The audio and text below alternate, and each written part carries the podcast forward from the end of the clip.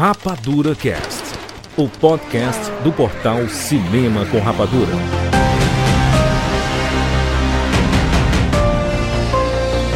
Seja bem-vindo, seres Rapadura em todo o Brasil. Está começando mais uma edição do Rapadura Cast. Eu sou o Júnior de Filho, estou aqui. Caraca, eu até confundi com 99 vidas ali.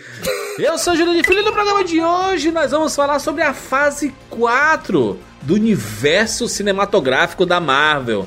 Muitos filmes, muitas séries. O que deu certo, o que deu errado. Vamos discutir aqui. Estamos aqui com o Tiago Siqueira. Júlio de Filho, fecha a conta e passa a régua. Muito bem, Rogério Montanari. Adeus, fase 4. Feliz fase 5. Ó, Que tudo se realize e que venha filmes melhores. Estamos aí na, em, em ritmo natalino, é isso? É o ritmo natalino no... Ritmo de ano novo. Muito dinheiro no bolso do Kevin Feige.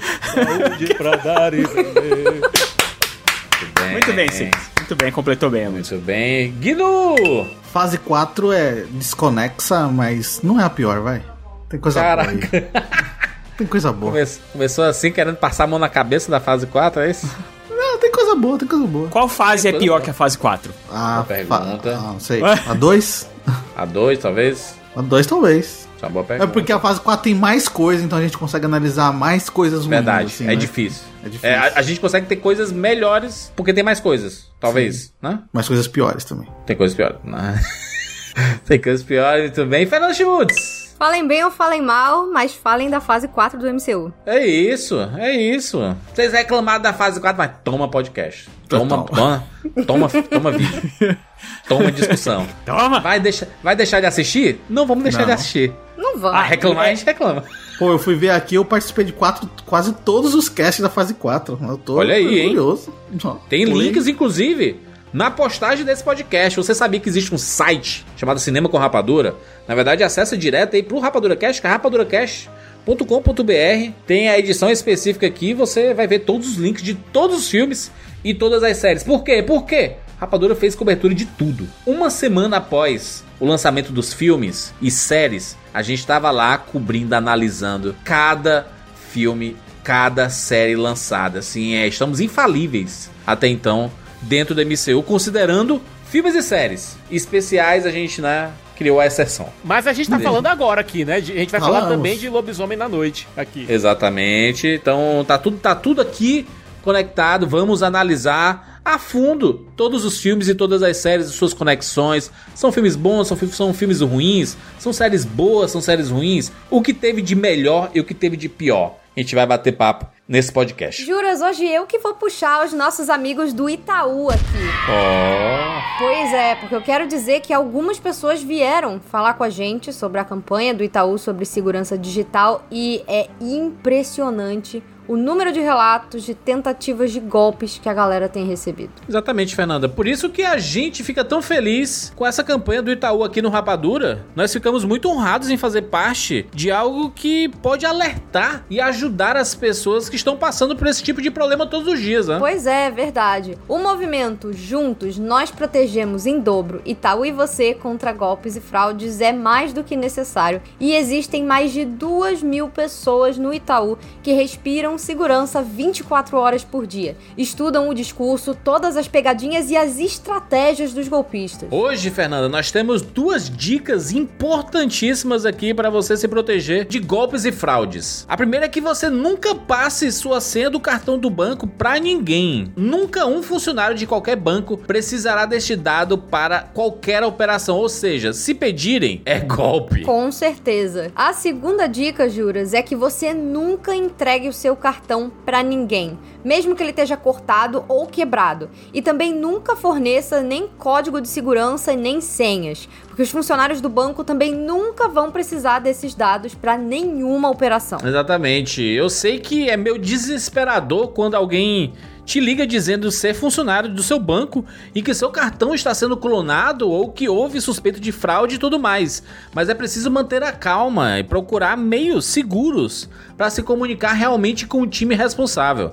Se for abordado dessa forma, sempre confirme pelo número da central escrito atrás do seu cartão e ligue a partir de um celular. Venham com a gente participar desse movimento de conscientização para alertar a população contra fraudes e golpes. Espalhem essas dicas para as pessoas da sua família e para os seus amigos, porque juntos nós protegemos em dobro. Valeu, Itaú! É isso, vamos falar sobre a fase 4 agora, aqui no Rapadura Cast.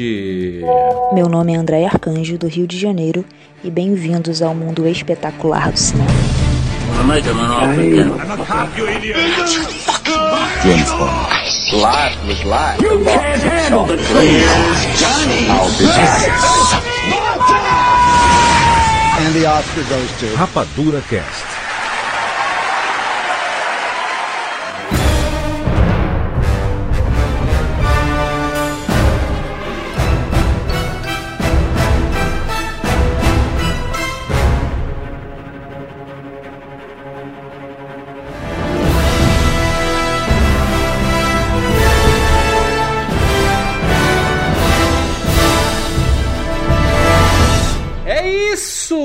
Acabou a fase 4 do MCU, tivemos muitos filmes, muitas séries. Vamos aqui repassar o que teve de bom, o que teve de ruim. O fato é, o MCU teve uma responsabilidade muito grande de continuar aquela história que se encerrou ali, né, na saga do infinito, nas fases 1, 2 e 3, e aí encerrou de forma apoteótica, eu diria, né, com o Endgame, apesar de que o último filme da fase 3 é o Homem-Aranha 2, né? Isso, teve um epílogo lá com o Homem-Aranha é, longe de casa. Isso. É, e aí encerra a fase 3 e encerra a saga do infinito. E aí começa a fase 4, conhecida agora, que a gente já sabe, que é a saga do multiverso. E esta primeira fase, né, do, da saga do multiverso, que serão três fases, né, já foi, já foi dito, né, que vai ser a fase 4, 5, 6. Ela, elas vão fazer parte ali da saga do multiverso. E essa primeira fase 4 foi encerrada com sete filmes. E quantas séries? Uma, duas, três, quatro, cinco, seis, sete, oito. Oito séries e um e dois especiais de TV, né? De Disney Plus. Não é, não é, Especial não é TV, de é Disney, Disney Plus. É o Lobisomem da Noite e o Guardião da Galáxia, né? Não houve ainda a confirmação se o especial do Guardião da Galáxia faz parte da fase 4 ou 5, né, Júris? Não saiu ainda. É o ano, né? Como a gente tá fazendo esse programa sobre a fase 4, então, oficialmente, pra gente, o especial do Guardião da Galáxia é fase 5. Gente, Marvel vai acabar. temos muito a conversar aqui, tá? Vamos sentar? Vocês sen- estão todos sentados? Senta que lá vem história. O Rogério já mandou um aí, né, Rogério? Hein, Rogério? Pois é, é. É o que todo mundo fala, né? Que tipo, ai, agora vai Fim da acabar a Marvel. Marvel. Ai, meu Deus, essa fase 4 foi horrorosa. Caraca, virou vídeo do Omelete aqui. Fim da Marvel. Ah, Não, e é- mas aí sabe o que é pior? Quando você faz uma média mesmo das coisas, cara, tem coisas muito boas. Aliás, acho que comparar com a fase 3 é infeliz. Porque a, fa- a fase 3 foi uma fase esplen- esplendorosa, assim, né? Com, com coisas que E outra realmente. coisa, foi uma fase de, fase de apoteose, né? Foi uma fase de apoteose. De crescente também, né? Importante Sim. falar isso, né? Foi crescendo. Se você comparar, por exemplo, com a fase 2, a fase 2 já foi um pouquinho mais. com- Tinha alguns filmes. ah, Meu, Thor 2 é terrível.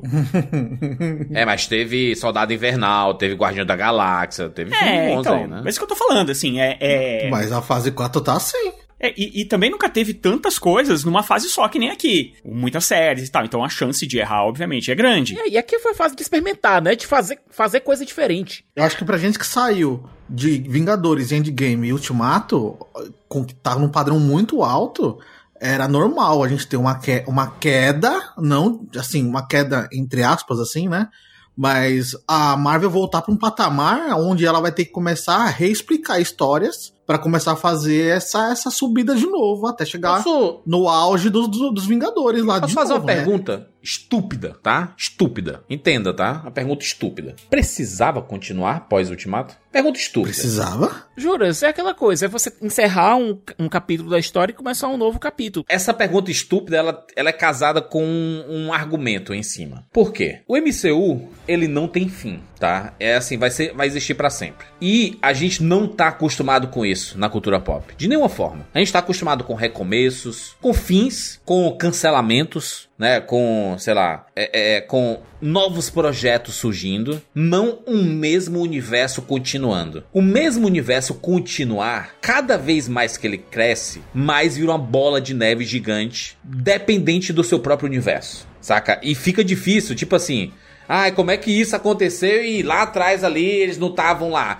Ah, cadê? Enquanto o Thanos estava atacando o terror, o Namor tava lá nadando debaixo d'água, sabe? Cadê ele? Onde é que ele tava antes? Sa- Sabe? Exatamente. Esse, esse tipo de, de argumento. Porque qualquer apresentação nova vai dar essa, essa ideia de onde é que ele está? Os, os Eternos, né? Tipo assim, os Eternos são um bom exemplo, né, cara? Cadê os Eternos, caralho? A gente passou um ano aqui, aqui nesse, no, Cadê os nesse X-Men, portal né? todo. É. Não tô falando nem do, do, do, do podcast. Eu tô falando do portal inteiro. Do site, é, dos vídeos, do, dos do Rapadura Caches. Perguntando onde é que estavam os Eternos durante XXX. Preferimos não interferir, né? É a ótima desculpa. né? Mas é, gente, o, a- a- o MCU, ele tá recheado de desculpas simples. Eles estão recheados de desculpas simples. A, gente fica argumentando e teorizando. A gente fica argumentando e teorizando sobre N questões, tipo, nossa, mas cadê os caras? Onde estava o Blade? Onde estavam os Eternos? Aham. Onde estava o namoro e tal? E as respostas, eles sempre são simples.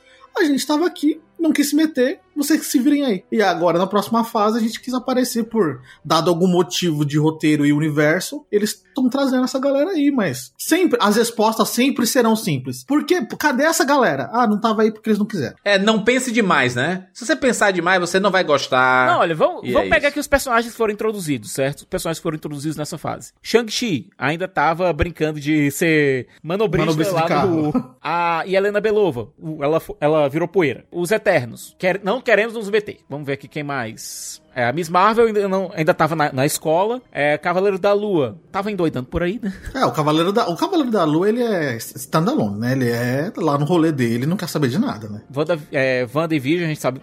Wanda e Visão, a gente sabe onde estavam. Então, She-Hulk. de personagem novo, gente, namor. A She-Hulk também. A She-Hulk ganhou os poderes depois que o Hulk voltou pra Terra, virou lá Pois é. dono de casa e causa do acidente, ganhou o poder. Então, pós-blip. E a gente, quando tá falando do Cavaleiro da Lua, tá falando que tava cumprindo as missões dele lá como Black Ops. Não tá falando da, dos problemas, das condições psicológicas dele, não. Tá falando da- do trabalho de Black Ops dele. A Kate Bishop não tinha, não tinha idade, né? Ela era criança Kate quando... Bishop não podia nem dirigir É. na época. É, isso deixa muito claro lá que no, no- na Batalha de Nova York ela era uma criancinha, oito anos, seis anos, sei lá, não lembro. É que quando a gente analisa o MCU em retrospecto, porque assim, a gente chegou na final da, da fase 4, a gente consegue analisar filmes e séries juntos, né? Porque a- pela primeira vez a gente teve isso. A Marvel fazendo séries pro Disney Plus, ao mesmo tempo que fazia os filmes e as histórias se relacionando dentro do próprio universo, né?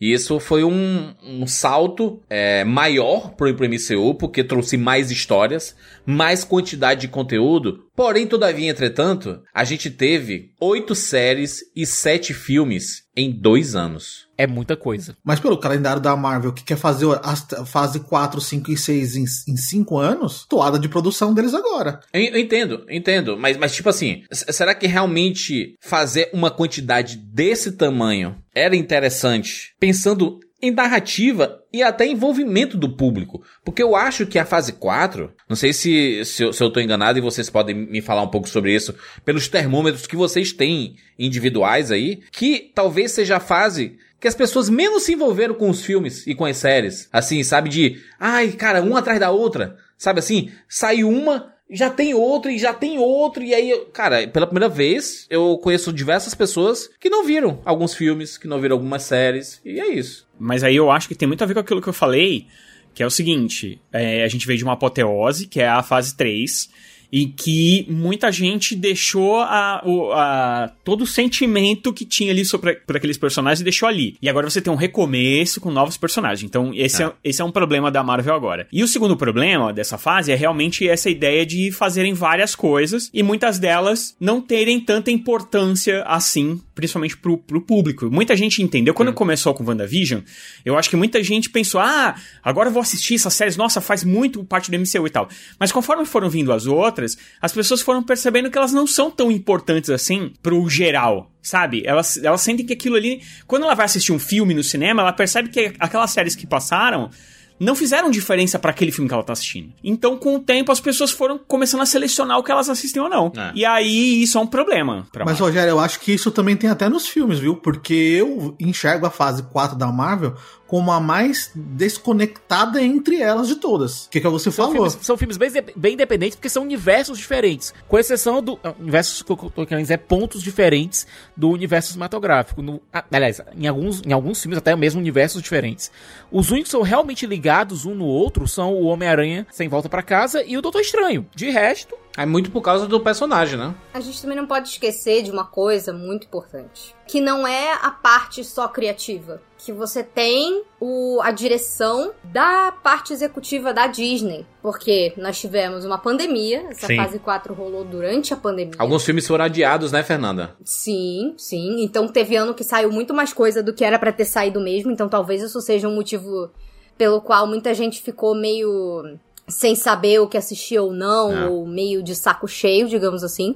E a gente não pode esquecer que o Disney Plus tinha acabado de ser inaugurado no final de 2019, é, nos Estados Unidos. Chegou aqui em 2020, mas ele abriu em novembro de 2019 nos Estados Unidos. E que uma das grandes coisas que a Disney pesquisou era como que a gente resolve o grande problema dos streamings, que é aquela coisa. Eles fizeram muitas pesquisas antes de abrir o Disney Plus e eles viam que o que mais acontecia com os streamings era essa rotatividade de assinatura. Então, assim, ah, um mês eu assisti, assinei aqui o Netflix. Né? Ah, nesse outro mês eu acho que não vai estrear nada que eu queira muito ver, mas olha, tem umas séries aqui no Prime Video que eu deixei acumular, então esse mês eu não pago a Netflix, eu vou pro Prime Video.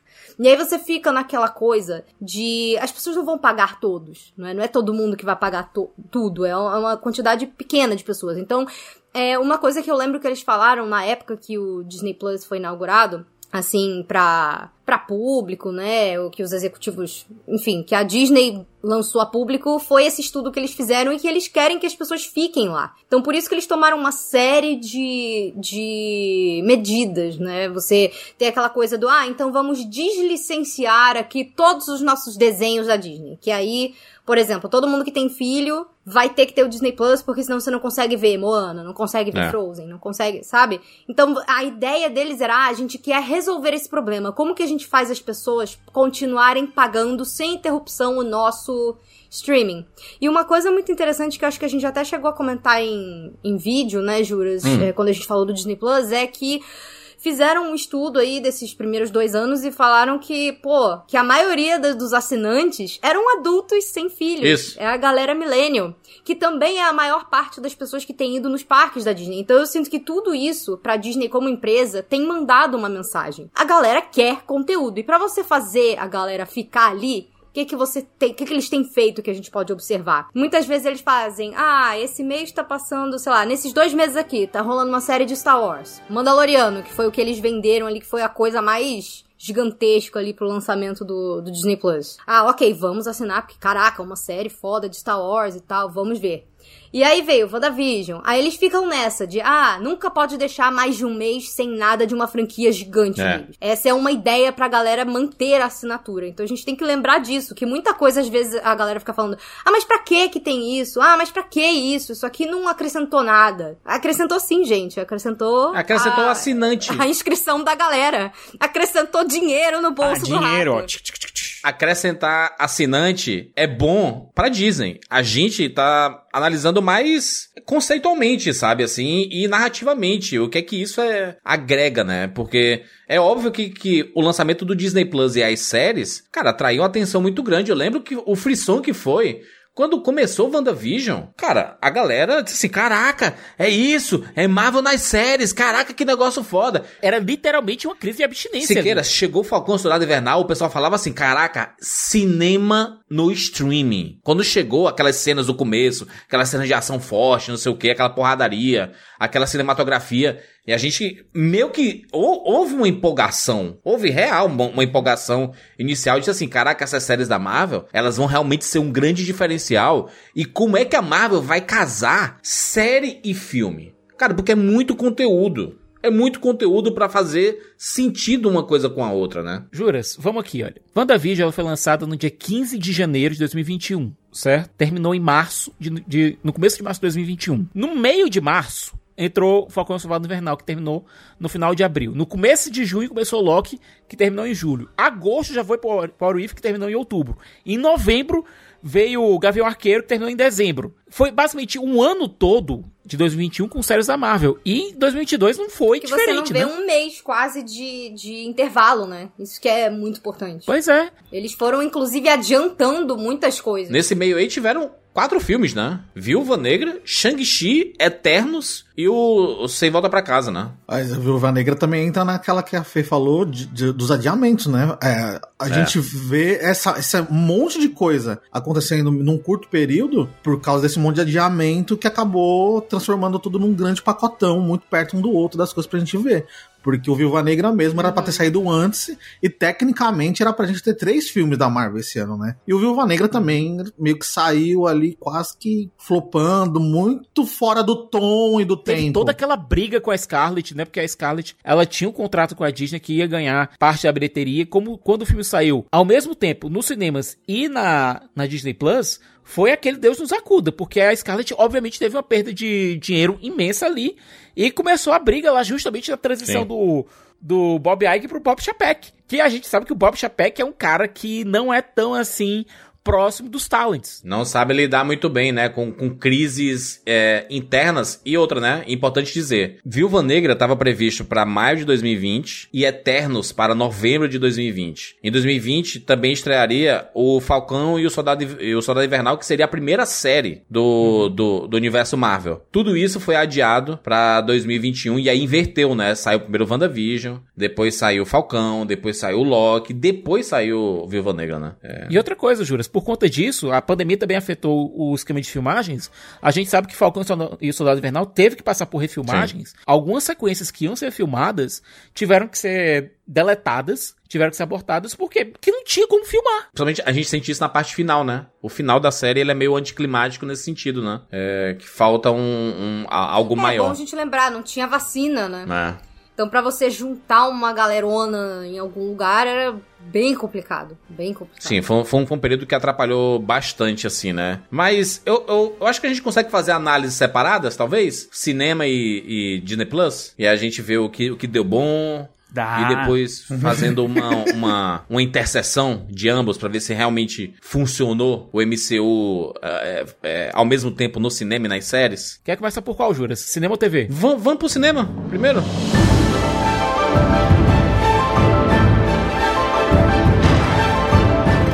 Teve sete filmes, né? Viúva Negra, Shang-Chi, Eternos, Homem-Aranha, Sem Volta Pra Casa, Doutor Estranho 2, o Thor, Amor e Trovão e Pantera Negra, né? Encerrando a fase 4. São filmes, como Siqueira falou, só dois aqui, basicamente, que se relacionam, né? É, o Spider-Man e o Doutor Estranho. Forçando um pouco a barra, a gente consegue colocar o Shang-Chi também, por conta da participação do Wong. Só. Ah, Mas não, não é uma relação de um filme com o outro, é mais É. a participação. É a participação, Porque participação. o Wong no Shang-Chi e eles não estando no Shang-Chi não ia fazer diferença nenhuma. Ele tá mais correlacionado, o Wong, com She-Hulk, por causa do, do Abominável, do que com o Shang-Chi. Verdade. A, a gente a gente pegar o primeiro filme ali, o Viúva Negra, é o filme que deveria ter sido feito alguns anos antes, né? E aí é um, Era o filme que tinha que ter saído depois de Guerra Civil. é um filme que foi prejudicado no seu lançamento, porque por causa do- dos adiamentos, ele foi lançado ao mesmo tempo no, no Premiere Access, né, do, do- da Disney, e nos cinemas. É, isso pre- prejudicou, né, a bilheteria do filme um pouco. O fato do filme, cara...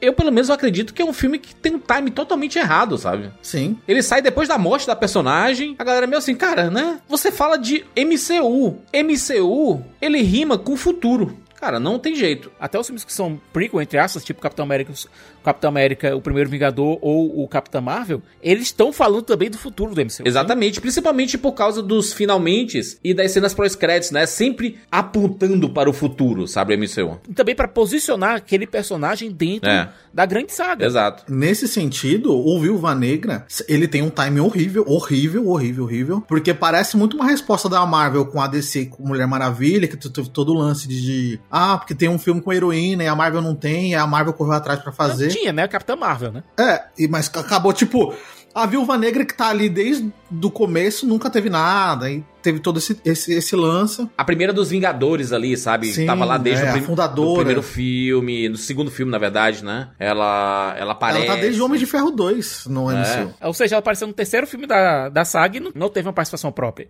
E tem outro detalhe, né, gente? Se a gente voltar pra Endgame, pra, se a gente voltar pra Ultimato, a Viúva ela não teve uma despedida. Não teve um funeral pra ela. Fizeram aquele, todo, aquele funeral com pouco circunstância pro Tony Stark. Não teve nada pra É, e, a- e até hoje, eu sei que, né, o pessoal fala aí que é mimimi, é choro e não sei o que. Cara, na boa, né? Entre Viúva Negra e Gavião Arqueiro, putz grila, né, mano? Vai-te embora, Gavião Arqueiro, né? Mas aquela... Isso aí, Ele tinha Júlio, família, já foi, gente. já foi. Eu sei que já foi. Já foi. Não, é claramente Mas é um choro. dói, né? Ainda dói. É, eu sou o viúvo da viúva, entendeu? Assim, é isso. Essa é a verdade. Mas olha, sendo bem sincero, é, eu não acho o filme ruim. Eu acho que ele tem um timing horroroso. É, eu acho que ele tinha que ter uma pegada muito mais pra Soldado Invernal e ele meio que se perde com aquele terceiro ato completamente surtado. Eu gosto da ideia daquela coisa de família, eu adoro o elenco. Todo o elenco do filme é maravilhoso, mas ele tinha que ter saído. Se ele tivesse saído na época de Guerra Civil, Ah, não. ele teria feito sentido. É outro, era outro filme, Ju, ah. Se ele sair em Guerra Civil, é outro Exato, filme, porque exato. eh, a gente tava no, no, no, no ar, a gente tava no, no, no clima do que o filme tava mostrando. O Viúva Negra sair depois, é como a gente tá falando. Além de ser fora de timing, ele tem uma serventia. Mostrar a Helena Belova e ela é sim o ponto que conecta com o futuro da Marvel. Só pra isso. Porque o filme, ele é esquecível hoje em dia. A gente fala de fase E ele não 4. serve nem como memorial pra É, matar. a gente fala de fase 4 e ninguém lembra de Viúva Negra. Pô, olha, se tivesse pelo menos, sei lá, uma cena da, na- da Helena e do. E do Gavião tomando num bar, tomando uma cerveja e contando histórias da Natasha. Eles podiam. Eles falam tanto de Budapeste e não falaram, não mostraram nada de Budapeste, né, cara? É, não, e, Vai e- se fuder, e- caralho. Pra Não, quê? e que eu acho também que, assim, além dele ter saído na época errada, ele não funciona como uma homenagem pra, pra, pra personagem. Parece que é mais É. um filme pra inserir novos personagens, como a Helena, por exemplo, que ganha um protagonismo é, bem grande no filme, do que um- uma despedida pra ela. Então, é assim, é como se fosse assim, ah, essa é uma aventura da, da, da Viva Negra. Mas, cara, a gente já viu aventuras dela muito mais significativas do que isso no fim. Porque o que se esperava é o seguinte: vamos finalmente fazer, mostrar. é, é, a viúva e vamos fazer, né? Vamos fazer o que a gente não fez em todos os outros filmes e tudo mais.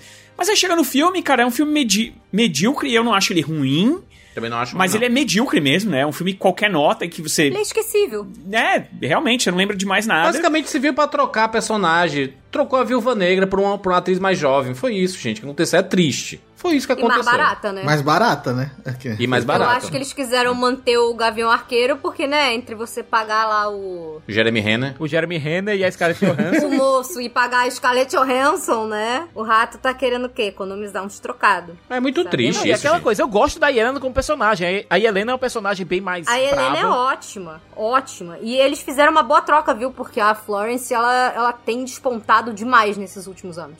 Então, assim, eu acho que eles conseguiram usar Pra ela na a- baixa. e contratar ela numa época que ela não tava tão em alta. Hoje em dia, se, se, se contratassem ela hoje, o cachê dela já seria muito mais alto. Exato, é. Eu acho Muito que ela deve estar recebendo mais por Duna 2 do que deve ter recebido por Viúva Negra. Porque ela tava fazendo o que antes? Ela tava fazendo Tava- sabe? As coisas meio, meio indie, meio... Né? Ela já tava aparecendo como, como uma atriz excelente, mas ela ainda não tinha aqueles, aque- aquele star power, né? Ela tinha aparecido em Midsommar, que foi o filme que talvez tenha catapultado a carreira Mulheres. dela, né? É, Não o à toa, porque, né? Ela tá incrível É, eu adorava as mulheres. Ela é incrível. Ela tinha feito já o Lady Macbeth, que é um filmaço também, mas que, tipo, quem viu? Gente, ela fez os filmes indie dela, de orçamento menor, pra mostrar que ela é uma ótima atriz, e ela é uma ótima atriz. E agora, assim como vários atores aí estão querendo entrar no MCU, porque é um caminhão de dinheiro que os caras ganham. Exato. Fica- Fica 5, 6 anos no MCU, sai Projeto, com um bolso cheio, e aí depois vai fazer projeto independente aí, no Netflix e tudo mais. Depois a pessoa faz o que ela quiser pro resto da vida. Ah, é, então, mano. É, É. quase um pé de meia entrar no MCU. Foi, foi- um filme separado, né? Pens- pensando. Eu, eu- eu sempre quero pensar no universo cinematográfico, tá? A, a, a contribuição pro universo cinematográfico. E imaginando aqui, há uma nova Viúva Negra pro futuro, algum outro personagem, é isso. O cara vermelho lá, o Guardião Vermelho, como é o nome dele? O Sicas? O Capitão o América russo? Guardian. É, vai aparecer em Thunderbolts, né? São. Sim. É a galera aí que, que eles. Os, os personagens que eles jogaram aí que vão. vão a Ela mesma vai ser meio que líder, né? No, no Exatamente. A, Helena. Sim. Então, já estão plantando aí uma outra equipe. Quando, a- quando, quando as pessoas forem assistir, sei lá, Thunderbolts, quando, quando forem recomendar o que assistir antes, vão recomendar, obviamente, Viúva Negra. Não, sem contar que tem a treinadora também, né? Tem a treinadora também. É, Exatamente. mas no, no, num filme só você rec- é, mata três personagens pra apresentar, né? O É. Red Guardian, a Helena Belova e a treinadora. E aí, é, o filme seguinte nós tivemos Shang-Chi, né? O cara, o Shang-Chi, inicialmente, até a metade dele, eu tava achando um filmaço É espetacular. Filmaço, filmaço. Uhum. Os dois primeiros atos são maravilhosos. Né? Aquela vibe do, é, dos podres de rico, né? Asiáticos podres de rico. Que ficou muito famoso em Hollywood. Asians. E aí você viu, né, várias, várias temáticas ali casando. Cara, a- as, as lutas inacreditáveis, gente. Caraca, é isso aí, MCU! Porradaria de volta, não sei o quê. A grande homenagem aos filmes de Kung Fu dos anos 80 e 90 ali, É. respirando Não, no e filme. Os dois primeiros atos funcionam muito bem. E o Shang-Chi Simu Liu eu e a Aquafina maravilhosos também, né, cara? Eles Me- melhor dupla da MCU. Nossa, um filme engraçado, divertido, os dois juntos carismáticos demais. Não. O problema é que o filme tem. e Não, sem contar que a gente tem um dos melhores atores de todos os tempos no filme. Tony Long. Um dos melhores atores de todos os tempos. Um dos melhores atores vivos hoje. Então é aquela coisa. O filme ele começa. Agora o problema é que o filme começa. Ele tem um ponto onde ele começa a cair. E ele é muito reconhecível. Muito. Nárnia, É né? no momento, é no momento que aparece Ai. o Ben Kingsley. Putz, daí pra frente É. o filme. Pobre Ben Kingsley. Nossa, os caras viram uma chave nesse filme daí pra frente. Não é que fique ruim. Agora o problema é que, em comparação com o filme que veio antes, Cachorro sem cara demais. Mas, É um mas cachorro é sem assim. bunda, né? Não é cara de bunda? Não- como é? O cachorro é um cachorro. Não tem cara, não tem Não, cara. ele não tem cara, ele não tem cara. é é uma tipo um bola com asa. É, ele é tipo floquinho, é uma bola. Eu acho, de todos eles, um dos, um dos mais um dos quase, quase um dos mais divertidos, assim, porque ele realmente é muito engraçado, a dupla funciona muito bem. Aquela vibe meio Tigre Dragão tava funcionando muito bem. Eu não ligo muito aquela parte do final que vocês não gostam é, de Nárnia. Eu acho até muitas coisas ali interessantes e tal. O problema é quando chega o monstro gigante. O problema é quando chega aquela- aquele portãozinho lá que, porra, você sabe que, meu, whatever, aquele portãozinho. É aquele bando de efeito e a desgraça da Marvel ultimamente, que é. A gravidade é sempre o maior inimigo da Marvel, né? Tipo assim. Caraca, a É o segundo Negra filme seguido, voa, Viúva né? Negra é isso.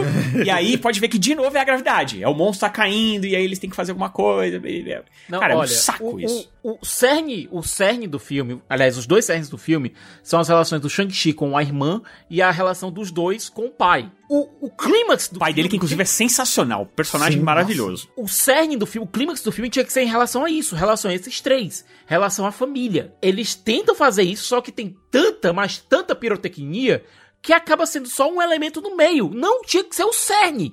Tinha que ser o centro, não só mais um elemento no, no clímax, sabe? Não só mais um elemento no meio do, da pirotecnia. A, a parte da arte marcial ficou um pouco de lado, né? Ficou mais o, a magia e tudo. E aí isso, isso dá uma desconectada de tudo que eles estavam mostrando no filme inteiro, sabe? Assim, ele.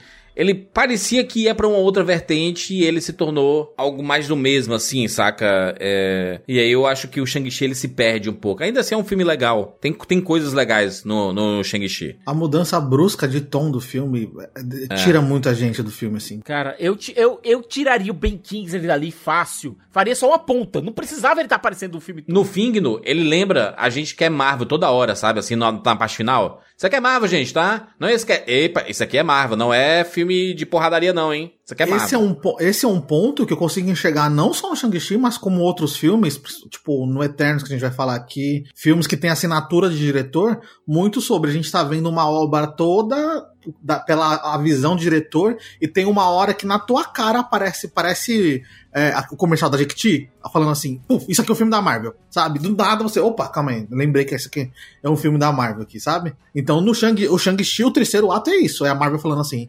ok, trabalhou o dia que você quis, agora tá na nossa mão e monstro gigante e gente pra você bater. Isso deu certo pro diretor, certo? Funcionou pro diretor, por quê? O Daniel Cresson agora vai ser o. Vai ser o diretor do, do próximo Vingadores, pô. É, até então, né, Siqueira? Se o, o Kevin Feige não demitir ele também, né? Tá certo. Até, até o momento em que estamos gravando esse Rapadura Cast, o Destiny Daniel Cretton, ele tá confirmado como diretor do próximo Vingadores. Na fase Mas achei 6. Então tá longe. Até lá, tão muita coisa vai longe. acontecer. Tem muita água pra rolar até lá. Eu acho que o importante aqui é a gente falar de Eternos.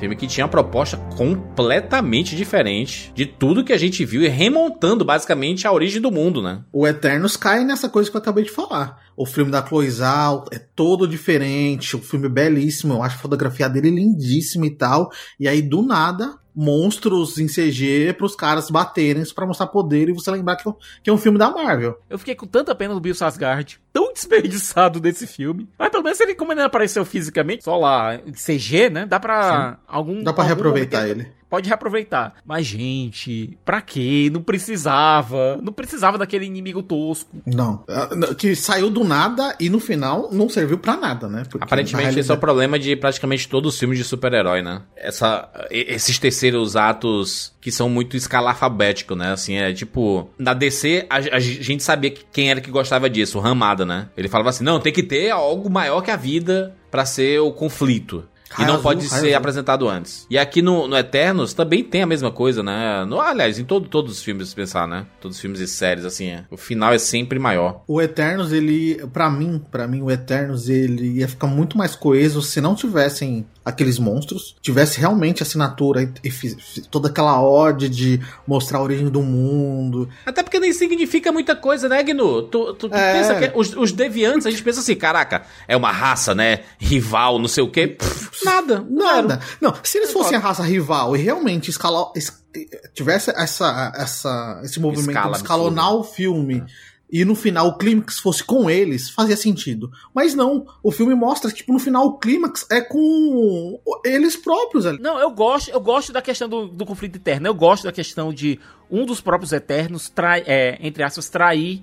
é, Mas o filme se sustenta dele. nessa história, ô Sicas. Não precisa do- dos deviantes lá. Eles estão ali só pra mostrar poder. Tem que ter cena de ação no filme, cara. Filme de Sim. herói. Não, é isso, isso. eu, Não, eu tô não falando. que tem Eu- que ter, cara. Senão, senão, tipo, é o Superman Returns, tá ligado? O filme é bom, mas não tem ação, todo mundo odeia.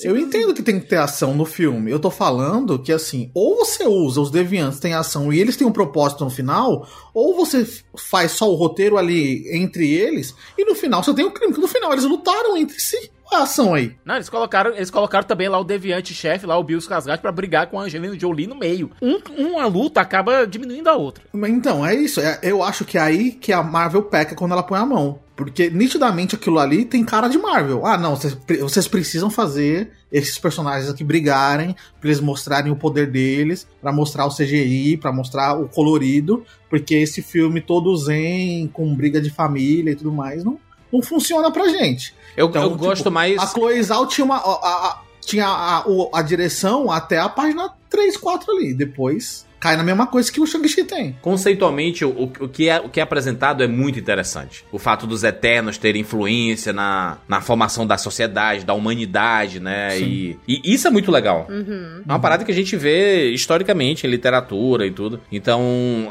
conceitualmente é muito legal os Eternos. Eu acho Não, que eu- eu- a, a eu adoro parada, essa briga interna deles é que meio que ficou estranhaça, assim, sabe? Essa briga interna deles, Jura, é justamente uma briga pelo, pelo que representa a missão deles. O fato deles serem, basicamente, eles terem que cuidar do celestial que tá sendo germinado dentro no cerne do planeta, é uma ideia muito bacana, sabe? E o fato deles se apaixonarem, de alguns deles gostarem tanto dessa terra que resolvem defender essa terra e, e ir contra a própria missão, pra mim faz sentido. É um conflito Não. muito bacana. Eu também, eu também acho Esse não, interessante. esse não é o problema pra mim, não, cara. Eu, pra falar a verdade, eu gosto bem do Eterno. Eu só acho, só acho que ele tem um problema de filmes de ultimamente, principalmente é uma coisa que tá chegando aí, nos, chegou nos heróis é com força, que é esse, essa ideia de ser um filme comprido demais, cara. Sabe? E aí ele tenta parecer mais importante do que no fim ele acaba saindo, sabe? Essa história de ser, ele tenta ser um épico, mas muitas vezes ele falha e aí fica meio modorrento, assim, tipo, as, O pessoal a- brinca, né, que diz que ele é o filme da Marvel mais parecido com a DC que existe, né?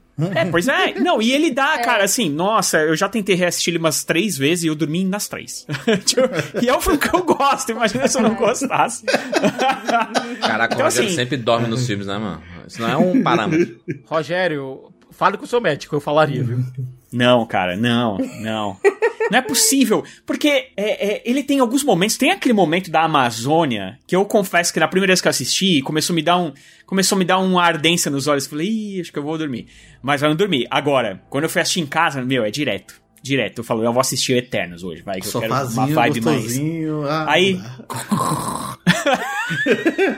Sofazinho chamando. aí, mano, quando vem o Jon Snow, aí você fala, ah, não, cara, sai fora, Jon Snow, o que Sabe você tá de fazendo nada. aí, cara? O que você tá fazendo aí? O próprio Kit Harington já disse algumas vezes, olha, eu não fui contratado só pra ser o namorado lá da menina. Cara, mas até agora foi só isso, bicho. É só isso. Ele tá nessa esperança de que ele não foi, mas ele foi sim. Ele tá, esper- ele tá esperando o filme do Blade pra ser mais alguma coisa além disso, sabe? Mas até agora tá parado. Agora, o filme posterior foi aquele que chamou a atenção de todo mundo e meio que mexeu com o mundo inteiro, né? Foi um- uma ode à nostalgia, basicamente, que foi o Homem-Aranha Sem Volta Pra Casa. É um filme que. É, é- é impressionante o quanto falar de nostalgia e aí deu um, o grande, a grande dica pro Kevin Feige e companhia. Brother, é isso. Vai na nostalgia. Vai no, no, no emocional da turma. Não se importa com esse negócio de ser tão fechadinho, não. MCU não precisa ser muito fechadinho. Abre essa porra. Ô, Peter! Peter! Vem!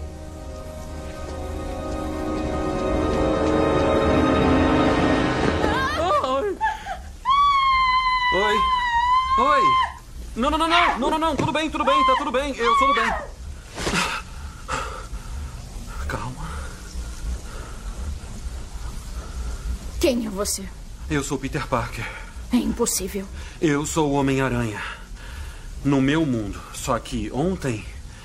Eu só. Eu. Eu apareci aqui. Nossa. A teoria das cordas. Realidade multidimensional. Deslocamento de matéria. Tudo real. É. Eu sabia. Deve ser o efeito do feitiço. Achar Peter Parker. O que, que é essa coisa na mão dele? Achar Peter Parker. Achar Peter Parker!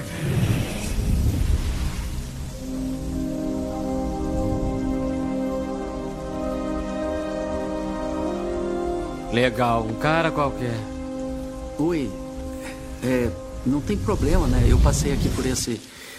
Ih, fechou. Você, Peter. Sou Peter Parker. Eu. Eu vi vocês. Oi. Abre essa porta, bota todo mundo. É isso que o pessoal quer ver. É loucura, é multiverso, é isso aí. Cara, e aí, eu acho que a gente tem a grande faca de dois gumes do MCU. Que por um lado traz um filme bem divertidão, pipocão, emocionante e tudo mais. Por outro lado, você vê uma. Em, em- termos de universo, ele tira totalmente as consequências de praticamente tudo que vem depois. Tudo que tipo, a- acontecer, tipo, morte de personagem, ou não sei o que, pereré, e tiriri tarará, ele explica, ah, é multiverso, a gente consegue resolver no futuro. E aí tira um pouco a seriedade, não é nem a palavra, tira um pouco da- do, do peso das coisas. Essa é a faca de dois gumes da saga atual, né? Né? Mas dentro do Essa é universo a que a gente tá acompanhando, esse foi um dos mais traumáticos. O Peter perdeu a própria identidade, perdeu a tia, perdeu os amigos, per- o personagem saiu sem nada no filme. É, então, tem aquela brincadeira do caraca, demorou três filmes aí pro menino Tom Holland tá Se onde tornar- o Peter Parker devia começar, né? Se tornar o Tobey Maguire no primeiro filme, sabe? É basicamente isso. Exatamente. É o ciclo, é o ciclo. Não, o cara perdeu, inclusive, todo o tempo de escola que ele tinha, porque ele tá tendo que fazer o supletivo agora. Pô, mas eles fizeram. É assim, eu, eu tenho uns- alguns problemas com, com Sem Volta Pra Casa, com No Way Home. Cara, é um, é, um, é um filme que, em termos de universo, como personagem, é bem legal, hein, gente? O que fizeram com o Tom Holland de- aqui de colocar ele dentro do MCU, dentro da fase mais importante que foi a fase 3 do, do MCU, ele ter participação fundamental ali em muitos momentos dentro do MCU, e aqui eles basicamente resetarem pra ou descartar Tipo assim, não precisamos mais do Homem-Aranha, já tivemos o Homem-Aranha dentro do MCU. Ou começar de novo, cara. Que é essa Isso- opção, né? Isso narrativamente é perfeito. O, o, o Homem-Aranha, sem volta pra casa, de todos esses filmes que a gente falou, o grande diferencial dele é que ele não é um personagem que foi. A gente precisou ser apresentado pra ele, né? Era o, ter- era o, era o terceiro filme dele, todo mundo já sabia que era Homem-Aranha, ainda mais pelo Tom Holland, pelo Andrew Garfield e Tobey Maguire. É, Homem-Aranha era muito, muito fácil de ser lembrado.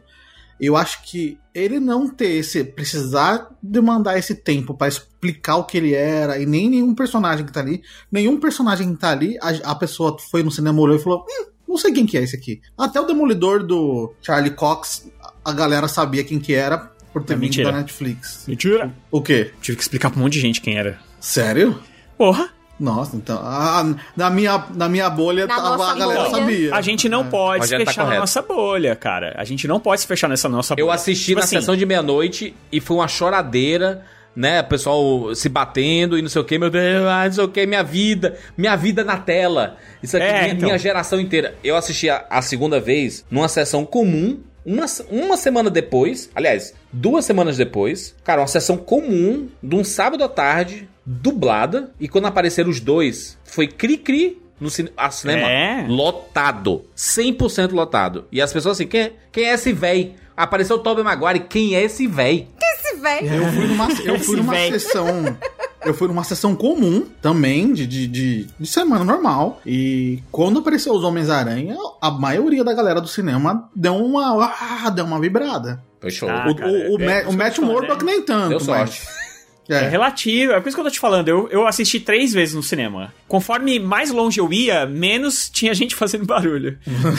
Tipo, É porque aí se pá, já era a galera revendo, né? é, Esse mas. é aquele tipo de filme que você quer ver mais de uma vez, porque ele tem o apego nostálgico. O que eu vi muito acontecendo, inclusive, é as pessoas mais empolgadas. Eu assisti a terceira vez, né? É, o, o filme nos cinemas. E eu vi as pessoas mais empolgadas com o Andrew Garfield do que com o Tobey Maguire. Cara, o Andrew Garfield ele foi muito injustiçado, cara. Não, não, é porque especificamente os filmes do Andrew Garfield, aqui no Brasil, eles são muito famosos. Eles passam toda hora na Globo, gente. Sim, sim. Toda hora, Passa insuportavelmente, né? Nossa, o 2 Não, Tá em todos os streamings, né? E os streamings também, ele tá disponível em tá todos em os streamings, todos, exatamente. tá em todos. Realmente fica muito mais fácil. E mas o que eu acho bom desse filme é que mesmo que as pessoas não reconheçam, por exemplo, o Murdoch mesmo, né? Ah, viu lá, tipo, eu tive que falar para minhas filhas quem era, tive que falar pra Camila quem era, porque obviamente eles, eles não sabiam, cara, nunca viram a série da Netflix nem nada.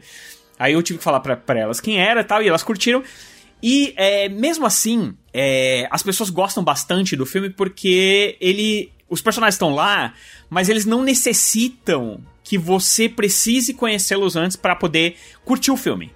Porque ele- eles estão lá, eles não estão eles não estão de graça, eles estão por um motivo, faz sentido eles estarem lá. É legal você saber que aqueles são os Homens-Aranhas é, antigos, então é, ali no filme vai ter ali uma fala, uma frase que vai é, contemporaneizar, tipo, esses personagens, falar, ah, esses caras são o Homem-Aranha antigo, e eles voltaram agora, e eles se juntam, e aí tem o porquê de se juntar, eles têm o porquê das brincadeiras. Obviamente que funciona muito bem pra gente, pra nossa bolha, que cresceu assistindo isso aí. Aliás, eu não cresci assistindo isso aí, eu passei minha, minha jovem adulteza assistindo isso aí. Porém, é, teve muita gente que cresceu realmente assistindo esses Homens-Aranha e tal, e ele é emocionante nesse sentido. Mas pra quem não é, é um filme que também funciona. E eu acho que é um. A gente deu super nota aqui, né, quando a gente tava falando do filme, tava super empolgado. E hoje em dia eu ainda continuo super empolgado com esse filme. Eu ainda acho que ele é um filmão. É um pipoca gostoso de assistir.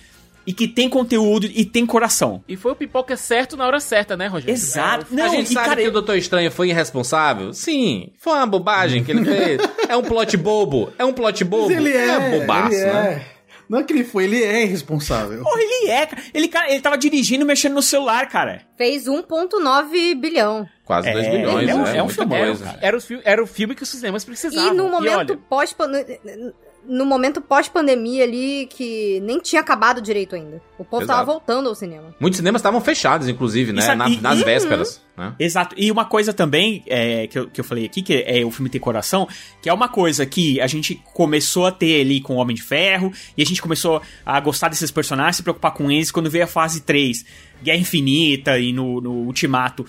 Veio o ápice desse coração, de, de você se preocupar com esses caras e tal. E aí, a, os filmes que a gente tá falando agora, nenhum deles você, ah, tá tão preocupado assim com esses caras e tal. E aí, de repente, aqui você tem uma. De novo, e você vai ter perda de, de personagens importantes. É. Não sei se a gente vai falar aqui, não sei se acho que não é bacana falar spoiler nesse podcast, mas você vai ter per- personagens importantes que vão, vão ser perdidos ne- nesse episódio e tal. Então, aliás, nesse episódio não, nesse filme. Então, eu- ele é de todos, eu acho que de- dessa fase, o que tem mais coração, que é o que mais fala com a fase 3, que é o que as pessoas estão. que esse O sentimento que as pessoas estão querendo resgatar de novo, sabe? Que, e que não tá sendo tão fácil, assim, de conseguir de volta. Sim. E, e, gente, olha, repito, os cinemas precisavam desse filme. O Tom Hanks, no meio da pandemia, ele tinha ressaltado quão importante os filmes da Marvel seriam para os cinemas se recuperarem, recuperarem público, repa- recuperar o, o costume do público ir ao cinema, sabe? E ele não tá errado, sabe? O, Tom Hanks não estava errado nesse sentido. Homem-Aranha ajudou muito, Homem-Aranha, Top Gun. É, esses filmes fizeram com que o público voltasse a ter, sabe, um pouco mais de vontade ao cinema. É aquela questão de recuperar o. recuperar o costume. E Homem-Aranha ajudou muito nisso. Ah, podem falar da questão da, da predação de salas, etc. Mas nesse momento específico, nesse momento específico, Homem-Aranha foi muito útil para salas de cinema. Salvou Sim. muito cinema por aí. Eu tô com cicas, né? E passou quase dois Eu meses em cartaz falando, aí. Ah, mas três só meses. tem o Homem-Aranha. E era tipo, só tem o Homem-Aranha. Gente, mas é aquela coisa. Uma coisa é a gente reclamar da forma predatória como, como a Disney usa os seus filmes, porque ela sabe que um filme da Marvel desses, Ah. ele, ele vai atrair uma galerona. Mas é isso, assim, de- é, depois da pandemia, cada vez mais, é, não só você tem que retomar o interesse do público em ir ao cinema, o cinema continua uma coisa muito cara, é, como ao mesmo tempo é aquela coisa. A galera que. A gente aqui que fala de cinema, que vai ao cinema. Cinema era, sempre foi, por exemplo, a minha, a minha coisa. Eu ia todo final de semana eu ia ver um filme. Hoje em dia, o preço não tá tão diferente assim e eu não tô indo toda hora. Porque é aquela coisa, o ser humano ele vai se adaptando, né? E a gente se adaptou a ver na, na telinha. Tem muita costume, coisa né? que às vezes tá saindo no cinema e já tem, já tem no streaming também. Eu falo, ah, pra que, que eu vou sair da minha casa? Pra que, que eu vou pagar mais A caro? própria Marvel fez isso, né, Fernanda? Porque ela, Né? ela em, em dois, três meses, assim, ela lança o filme no Disney Plus, né? É, a janela diminuiu, né? Então a galera. Diminuiu bastante. Quem não quer ir no cinema, é só esperar um pouquinho. Eles acabaram de falar que o Pantera Negra não vai ser assim, não. Que isso era uma coisa que a Disney também tava fazendo pra trazer a galera pro Disney Plus, né? É. Você fala, ah, ó, daqui dois meses vai estar lá. Tinha 45 dias, tinha filme que 45 dias depois Sim. tava no Disney Plus. Mas você vê, por exemplo, o, o Lightyear, que era uma coisa que eu acho que eles esperavam que fosse dar muito dinheiro, porque é um filme da franquia Toy Não Story, deu, por mais né? que ele fosse uma coisa diferente, flopou, gente. E aí, um mês depois, já, já, tava, já tava no Disney Plus. um e. Ninguém quis pagar, porque falaram, ah, esse daqui, sei lá, tipo, é um Toy Story que parece mais sério, não tem o Woody, sei lá, ah, eu espero os 40 dias pra ver no Disney Plus, sabe? É. Então agora eles já meteram essa. E- eu acho que o Top Gun Maverick, ele acaba sendo também um grande exemplo disso, né? Que até agora não tá no streaming e o filme, bilheteria monstruosa, né? Então A a, gente- Marvel já virar e falar, ó, Pantera Negra não vai entrar esse ano ainda no Disney Plus, não. Se quiser assistir, É que vai no eu, a- eu ver, acho que sabe? entra no Natal ou no, ano- no Ano Novo, viu? É Eu que nem todo filme, nem todo filme é o Top Gun, e aí o problema de Hollywood é tratar as exceções como regra, sabe? Sempre. Pega as exceções assim, o Top Gun deu muito certo. Mas, e aí gente, toda mesa de reunião. O Pantera Negra, o Pantera Negra, por ser o Pantera Negra, por ter. O Ah, vai passar uns tipo três de- meses em cartaz, pelo menos aí. É isso. Eu acho que sim, por isso que eu acho que ele Ah. não entra esse ano mesmo. Falaram, falaram, eu vi em algum lugar hoje na internet falando que não ia entrar ainda esse ano no Disney Plus e eu acho que eles estão certos. Esse ano. Talvez seja filme do começo do ano aí, em Talvez janeiro, seja o sei filme lá. que eles vão colocar assim no no dia primeiro, sabe? Durante o feriado. E aí depois, né, tivemos Doutor Estranho no Multiverso da Loucura, que é uma parada que é interessante de falar, porque a gente tava tendo alguns, es- alguns experimentos dentro do MCU, né? Aquela mulher no seu banco de memórias. Era a Christine, né? Sim, aquela era a Christine. Como você a conhece? Do outro você. Eles estavam juntos? Não, eles não se falavam mais. Ele ferrou tudo. É, claro. Você ferrou tudo com a sua Christine? É, eu acho que sim. Por quê? É complicado. Mais do que ser perseguido por uma bruxa pelo multiverso? Sim, na verdade é. E tinha um filme clássico de ação, um filme de porradaria, um filme mais introspectivo, um filme nostalgia. E aí a gente chega num filme, entre aspas, de terror, né? Porque não é terror, né? A gente sabe que não é terror. Tem uma cena ou outra, assim, que, que lembra o terror, Mas no fim, no fim é um filme de super-herói pipocão, assim. Dirigido aqui pe- pelo Sam Raimi. Primeiro, eu acho que o grande destaque é o retorno do Sam Raimi à Marvel, né? Ele que dirigiu os três primeiros filmes do Homem-Aranha. Ele tem um, um- um olho singular, ele tem um visual singular. Você assistindo ao filme, você, ó, pá, saca que é um filme do Sam Raimi. Ele tem uns ângulos muito estranhos que ele gosta de utilizar. Ele tem, ele tem assinatura Umas visual. transições meio lúdicas, né? Uhum. É. Ele tem assinatura visual. Ele tem- os cortes dele são muito diferentes.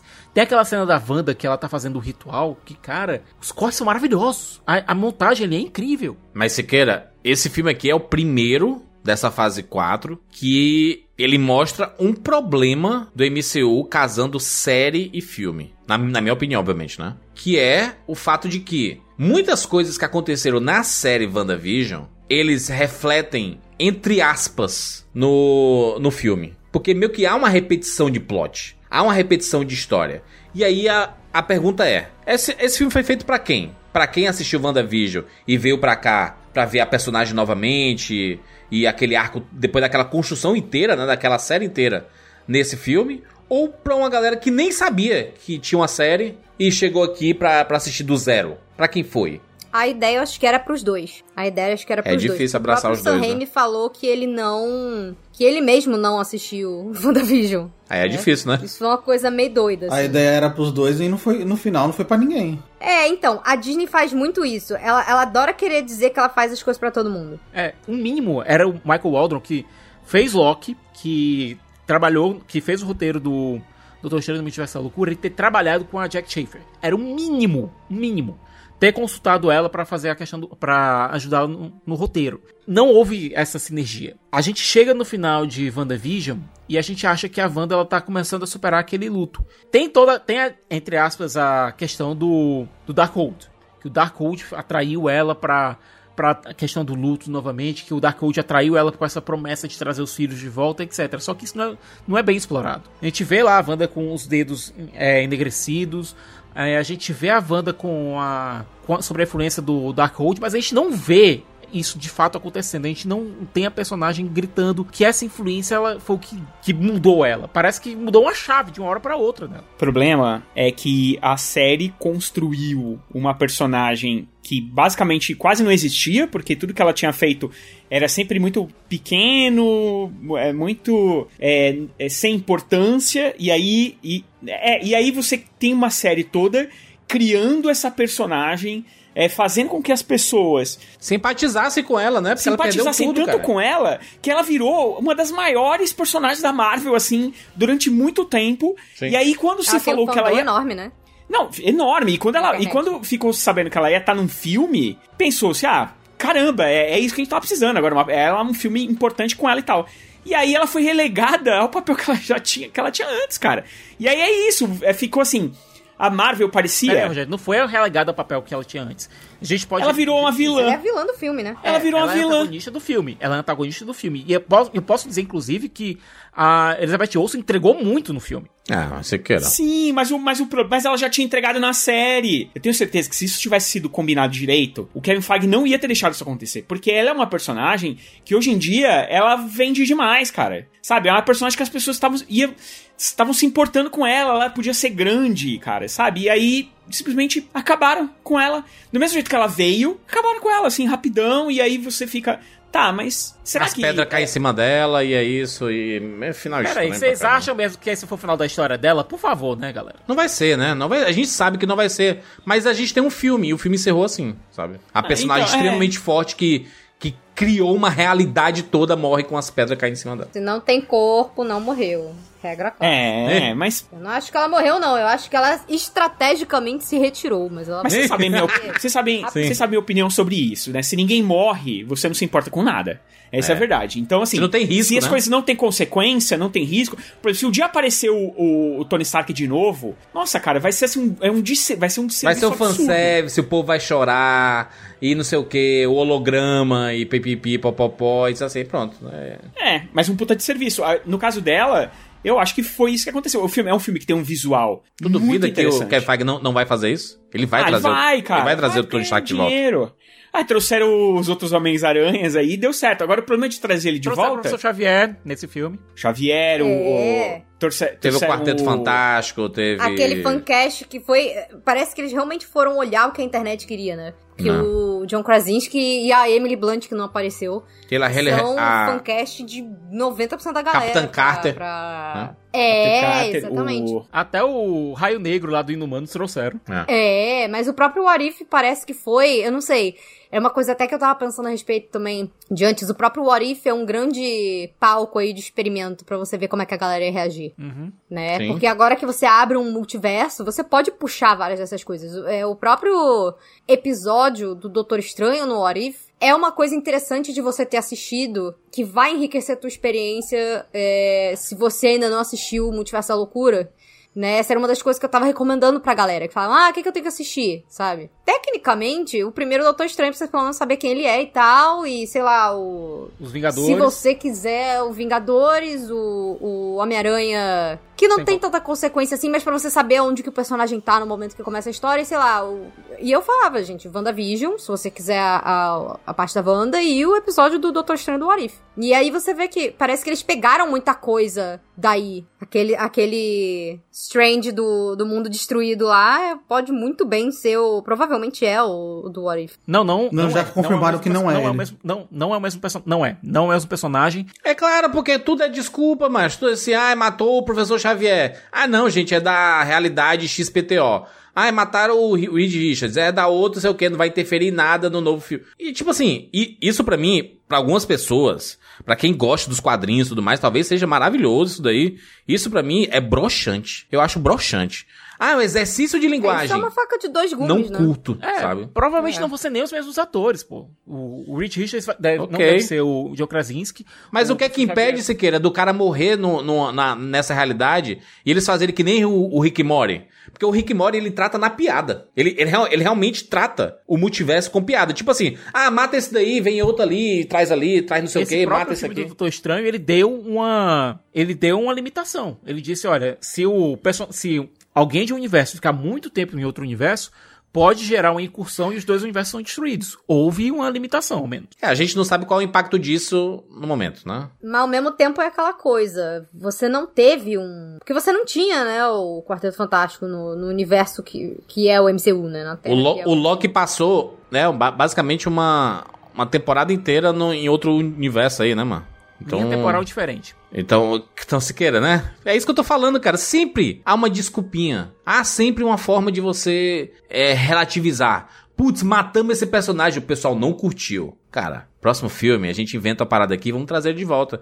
Ah, caraca, a gente fez o Orif e o pessoal amou o Killmonger de volta no Orif. Bota ele em Wakanda Forever, brother. Vamos botar. O pessoal vai amar. Ah, mas o do Killmonger, o do Killmonger é diferente. Eu entendo A do narrativamente. Em Wakanda Forever não tem nada a ver com o Arif. Ok, é narrativamente, mas não vai me dizer que não é um fanservice Então, mas o What If é bacana? um termômetro. É, o o What If é um termômetro pra ver o que que a galera toparia Não, ou não. mas a ponta do Killmonger em Wakanda Forever foi bem diferente. Mas ele nem Isso já precisava existe. fazer, Siqueira. É isso que eu tô falando. Não precisava, é, Não precisava ele dele. tá lá. Precisava, Sabe? Precisava. Não, não precisa. Aquilo reforçou o arco da Shuri. É como se fosse literalmente um. A, a natu, é, o- aquele Killmonger representava a natureza egoísta dela. Precisava da- Ok. daquilo ali.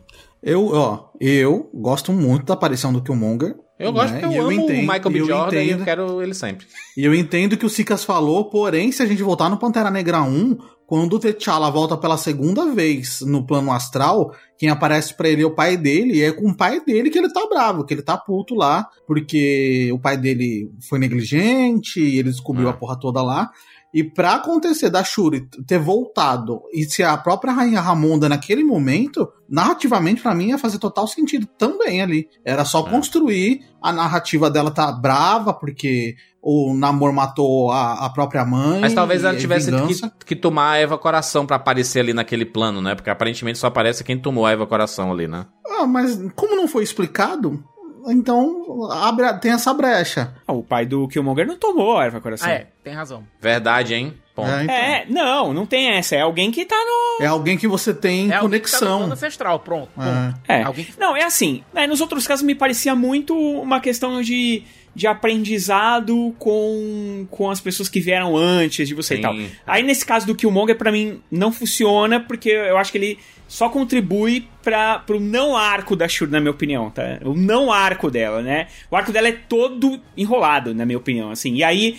Eu acho que o problema do, do, do, é, da Shuri, é, nesse caso aqui, é que você, em nenhum momento, você consegue ver essa personagem que ela fala, que ela é, eu quero queimar o mundo, ah, eu quero destruir isso, ai, não sei o que, ai, como, é tipo, ela não pensa em ninguém e tal. Cara, ué, mesmo depois da morte do irmão, ela tá sempre ajudando, ela tá triste, mas ela tá ali e tal. Então, aí eles precisavam catalisar, é, porque no terceiro ato ela precisa ser a, a pessoa que, que vai matar e acabou. É tipo a Daenerys, tá ligado? Game of Thrones, assim. Você ficou a série inteira aprendendo que ela era uma, uma pessoa que de vez em quando tinha uns deslizes, mas ela era uma pessoa bacana, bondosa. Aí chega no penúltimo episódio ela taca fogo na cidade inteira. Então, assim, eles precisavam dar uma, uma justificativa. É, aliás, inclusive é muito parecido, porque ela também tem uma justificativa. A Daenerys também tem uma justificativa, né? Que é quando matam a, a, a intérprete dela lá, que era amiga dela. E aí a. Foda-se, vou tacar fogo nessa porra toda. E no caso da Shuri, eles precisavam colocar o Killmonger lá pra meio que materializar essa raiva que ela tinha do mundo e aí a partir dali ela vai destruir tudo. Pra mim não funciona. Adoro Killmonger, vocês sabem, pra mim é top 3 personagens da Marvel de todos os tempos. É fato. É o ca... é estre- é, assim, o ator é simplesmente maravilhoso, entrega tudo, e o personagem é cheio de camadas, né? Aliás, é uma boa disputa, viu? Killmonger e Thanos aí, em termos de qual o melhor personagem, assim, de vilão, sabe? Sem dúvida. Não, e assim, vocês sabem que eu tinha uma torcida pra que Killmonger estivesse nesse filme. Só que eu queria que ele tivesse mesmo. Não queria que. Vivo. Não sei se vivo, mas eu acho que ele não, não tem a importância ali. Tanto que 20 minutos depois daquilo, tudo que ele falou ali pff, se perde, entendeu? Como lágrima na chuva. Como lágrimas na chuva. Desculpa, Siqueira. Cara, tua opinião, bicho. Tua opinião. Pra mim, a participação dela foi bem importante porque ela, ele marcou o arco da Shuri pra mim. Ele marcou o que tava dentro da Shuri. Enquanto o, o T'Challa, quando viu o pai, meio que encontrou uma aceitação. Quando o, o- quando o próprio Killmonger viu o seu pai, ele encontrou ra- mais raiva. A Shuri ela encontrou um espelho pro que ela tava sentindo dentro dela. Só que o comportamento dela não, não condisse, que era tipo assim, eu tô com raiva, hum, sabe, sabe aqu- aquelas crianças? Não tem aquela dublagem que assim, eu tô com raiva. Ela fala, é, verbaliza muito isso, mas você não vê nenhuma ação dela nesse sentido. De ser essa personagem que tá com raiva do mundo e tudo mais, sabe? Rogério, mas uma pessoa que diz que vai queimar o mundo e vê a, a sua mãe sendo morta na sua frente e você não queima o mundo, é estranho demais. É justamente esse o grande, o grande papel do Ninja Ataca, do, do Killmonger, é servir como o diabinho do lado dela, dizendo, olha, você quer fazer isso. E do outro lado, por incrível que pareça, sendo a voz a razão dela, acaba sendo o, um Baco, dizendo, olha, se você fizer isso, se você matar o Namor, se você ceder aos seus instintos mais fortes, se você matar o Namor, você vai criar uma guerra eterna entre essas duas nações. Uma ferida que nunca vai ser É. sarada. E, e ela contra-ataca dizendo: olha, a minha mãe não merece uma guerra eterna, não merece isso. Uma coisa importante aqui, só, só, só, só pra gente fechar ali o Doutor Estranho, né? É que o Spider-Man e o Doutor Estranho, ainda assim que ele, se, se tiver algum outro problema, eles entregam aquela diversão que o pessoal gosta da Marvel, né? Uma coisa pro futuro, tem cena pós-créditos, tem ligação para pro posterior, sabe? Os dois filmes têm, principalmente o Spider-Man que tem um abre uma, uma porta da esperança pra, pra- basicamente, cara, o Spider-Man No Way Home são continuações do- dos filmes do Andrew Garfield e do Tom Maguire, sabe? Basicamente E continuações. os ar- E, Ah. e dão pelo menos algum, algum encerramento pra esses personagens. Exato. Dão algum- Então, cara, é extremamente poderoso isso. Doutor Estranho, ok, pro personagem. O personagem tá né, perdido no mundo e tá tentando se encontrar e é- etc. Mas aí vem o Thor Amor e Trovão. O Thor Amor e Trovão é a Marvel dizendo assim, cara, de vez em quando a gente vai fazer filmes que não liga com nada. A gente só quer fazer filme, de, filme divertido. E aí você recebe um revés de muita gente. Porque não sei se é isso que as pessoas estão esperando do, do MCU. O Thor Amor e Trovão é um dos filmes bem menos avaliados, assim, de, de- de nota e tudo, né, do, do MCU. Eu acho que o Thor Amor Trovão, ele, ele cai não. Talvez não seja esse o grande problema dele, dele não ser tão conectado com o MCU. E sim, isso é a minha opinião, tá? E sim ele ter perdido um pouco o tom da comédia nele ali. No, no Ragnarok, é o mesmo Taika diretor, Waititi, o Taika Waititi, enlouqueceu? Né? É, no, no Foda-se, Ragnarok... Não conecto com nada! Pau no cu de vocês! No Ragnarok a gente viu que, que tinha o tom da comédia, tinha um pouco do drama, e, e era conectado, mas eu acho que isso é uma outra coisa e tal. Já nesse aqui, ele fez um puta filme pastelão de comédia, assim, pessoas adoraram, pessoas não. Mas eu acho que ele escorrega um pouco nesse tom. Pra gente que foi ver o filme, eu pelo menos, né, quis ver mais um filme, pô, vai ter a, a Might Store, a Jenny Foster, e ela tem todo um background que ela tá doente, e, e por isso que né, o, o, o martelo meio que, que, que ela consegue em- empunhar o martelo, porque ela é digna. E aí eu fui no filme esperando um pouco mais, tivesse esse tom dramático, e no final das contas, tipo, ela vai, pesquisa num livro lá rapidamente que, ó, se eu segurar o martelo, será que eu consigo me curar? E de repente ela aparece como poderosa Thor e o filme tem toda essa toada de comédia que muitas vezes eu falo, hum, acho que tá demais isso aqui. Em algum momento ele coloca um drama assim, né? Tem uma pitada de um draminha, principalmente na parte final. Eu acho É. que o drama principal, quem carrega é o é o próprio Carniceiro dos Deuses, né? O Nossa, Christian Bale. Christian É, Bale. mas o personagem. Gore. O Gore. O Gore, Carniceiro dos Deuses. Ele é que carrega a parte dramática do filme. Mas assim, toda vez que o, o Thor aparece em tela, pô, ele só tá lá todo bonitão, fazendo palhaçada. Até nas, nas lutas que seriam sérias, ele no panteão lá dos deuses, lutando contra Zeus e tal. Sempre tem esse tom meio comédia, meio pastelão, assim, sabe? Ah, sei lá, eu acho que isso tira um pouco a gente do, do, do que, do que poderia ser esse filme. Eu, mas eu gosto, mas eu acho que ele peca um pouco nessa parte de comédia, assim. Não. Olha, eu peguei o Blu-ray do filme, certo? Eu peguei o. E tem alguns extras lá que não tem no, no Disney Plus. Um deles são as cenas deletadas. E em dado momento das filmagens, o Taika ele tinha ideias completamente diferentes para onde o filme ia.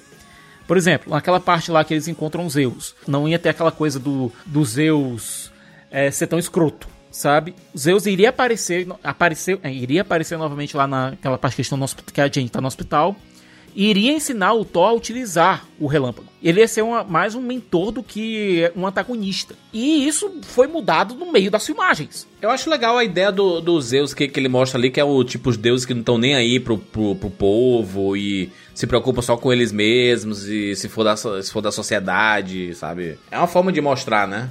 Mas mostra e não aproveita, esse é o É um problema. reforço pra raiva do Gore, né? Exatamente. Mas isso já tinha sido mostrado lá no começo, sabe? Isso já tinha sido mostrado Ah. lá no começo. Muita gente se irritou com, aquela, com aquele retrato de Zeus. Por mais que, sendo bem sincero, ele esteja bem mais próximo do Zeus da mitologia grega do que o, o Zeus do, do Zack Snyder marombado, sabe? Pra mim, Amor e Trovão só tem, tem um problema. Sério, ele acaba, entendeu? Nossa. É esse é o problema.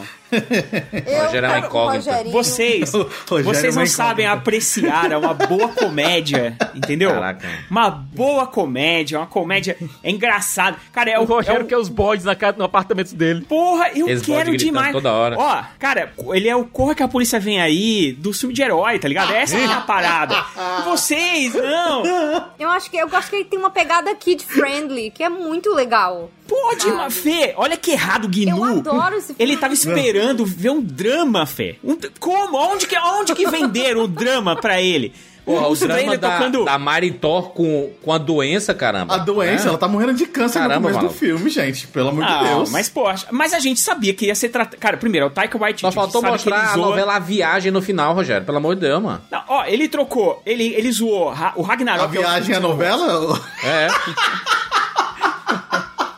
Eu acho, cara, Caramba. que assim, é, é, o, o Guardiões tem ah, o negócio do- da doença também, da mãe dele e tal. Só que ah, essas coisas, elas não são dentro da- do universo ali da Marvel. É. Tirando vai, agora o Wakanda Forever veio com um peso a mais com esse, com esse negócio e tal, assim. Mas até É. então, era uma coisa. Eles, que eles não levavam tanto a sério, é, sabe? É, é uma coisa levada. Também não é levada na zoeira, mas é.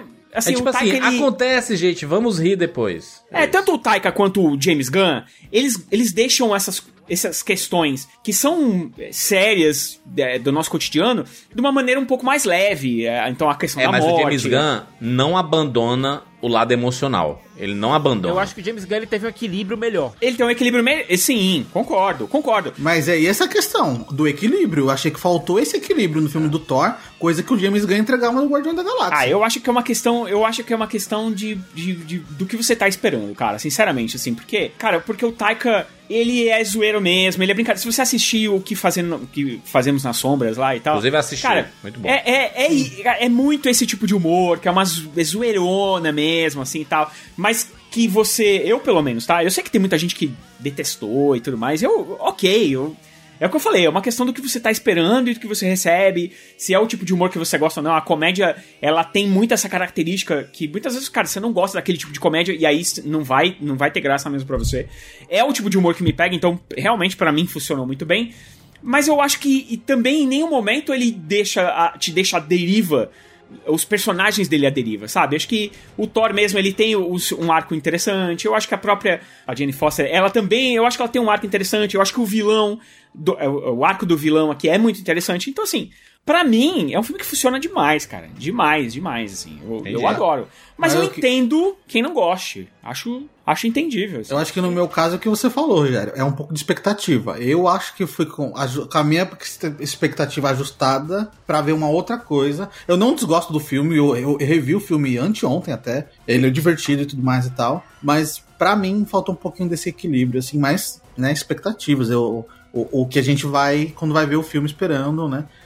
É que nem você não ter gostado de Pantera Negra e eu ter amado, né? Eu acho que é um pouco de- dessa, do que a gente tá indo ver e esperando do- que o filme entregue pra gente. Não tem, não tem aquela cena da, da Jane Foster? Cara, aí- ali você percebe que, tipo, não é realmente pra você levar nada a sério. Tem a cena que a Jane Foster tá contando pro Thor, né? Que é como é que ela conseguiu os poderes, que ela tá perdendo a força, é que o, que o martelo tá, tá tomando as energias dela, né? E quando ela se destransforma, ela fica mais fraca e tal.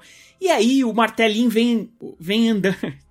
o martelo vem flutuando, assim, o machado. Cara, não é. pra- não é um troço pra você levar a sério, cara. Não é. O grande problema é isso, é que muitas vezes a gente quer levar a sério coisa que o diretor não quer que você leve a sério.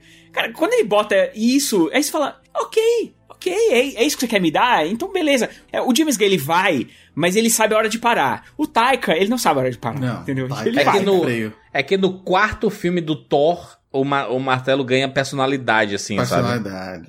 Ele Os não dois, tinha né? antes, O e aí machado. agora ganhou a personalidade.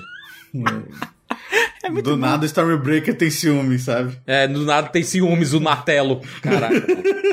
Chega no final de Ultimato, você espera que o Thor e os Guardiões vão sair numa aventura épica e tal, e isso não acontece. Exato. Tem uma, tem uma quebra de expectativa imensa aí. Houve uma desistência de história, né, Siqueira? Houve uma desistência de plot, né? Pois é, o É. Taika ele simplesmente despacha os Guardiões. Não sei se houve algum desentendimento entre a história que ele queria contar, a história que o James Gunn queria contar. E honestamente, eu daria, se eu fosse o Kevin Feige, eu também daria preferência pro James Gunn. É, porque o final de Ultimato era isso, né? Era tipo assim, eles vão embora juntos. Eles se deram tão bem juntos ali também, né? No, no- nos filmes, que, cara, vai- o próximo vai ser, né? Thor e, e os Guardiões da Galáxia. Os Asgardianos da Galáxia. As Guardians of the Galaxy. é. E no- não deu, né? E aí a gente teve lá o, o Pantera Negra, como a gente falou, né? A gente falou recentemente dele e, e já pincelamos um pouco aqui.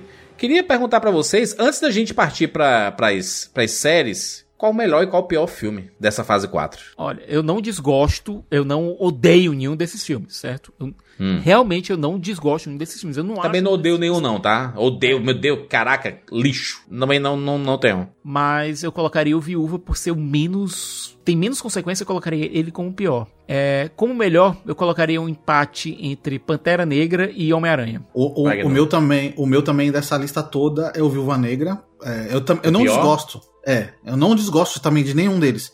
Todos eu fui no cinema, menos o Viúva Negra, né? Assisti no streaming.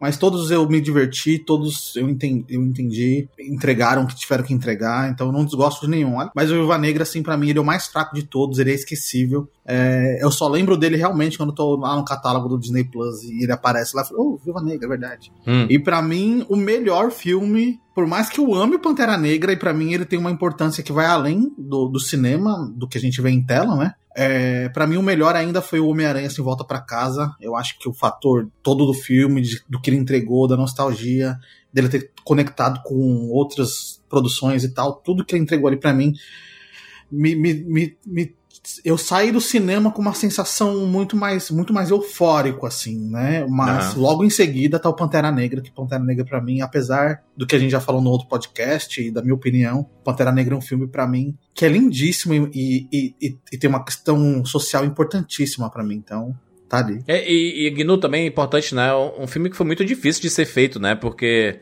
você perde o seu protagonista. Sim. Como é que você vai contar essa, a, a história sem o seu protagonista? É, é sabe? complicado. Foi, foi, foi uma tarefa pro, pro Kugler muito complicada, né? Você ter que meio que reescrever e meio que retalhar o filme, meio que costurar ele de uma maneira para ele que fique, para que ele fique coeso, para que você consiga entregar uma história que faça parte de um universo que já está estabelecido. Então foi uma tarefa muito difícil para ele. Eu acho que dentro do que ele tinha em mãos, ele entregou um filme muito bonito, a trilha sonora é lindíssima.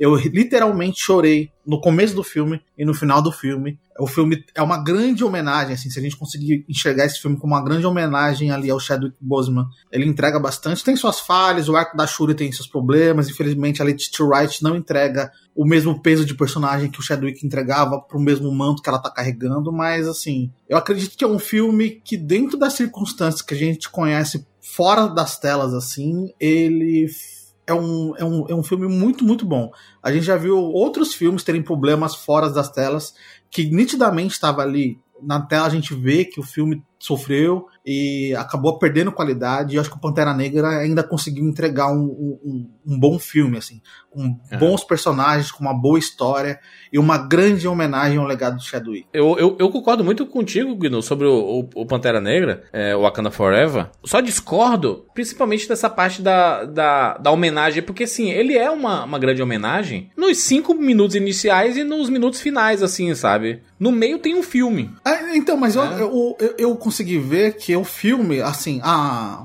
o- eles trouxeram a, a, a fatalidade do Chadwick, a morte dele, pra dentro do filme. E é essa questão da ausência dele que acaba costurando o filme, né? Que acaba É. sendo essa linha principal, né? A questão do- da Shuri, como isso impactou o, cada personagem ali, né? Da Sim. Rainha Ramon, da Oko e todo mundo que tá ali envolvido e tal. Então eu consigo ver que o, o filme acaba respirando muito essa ausência do Chadwick Boseman, assim, É. né? Você percebe muito essa ausência dele. Então, quando eu falo que o, o filme tem ali, ele tem essa homenagem muito clara no começo, né? Que ele tem morrido e os caras eternizaram o manto dele e aquilo é tudo muito bonito.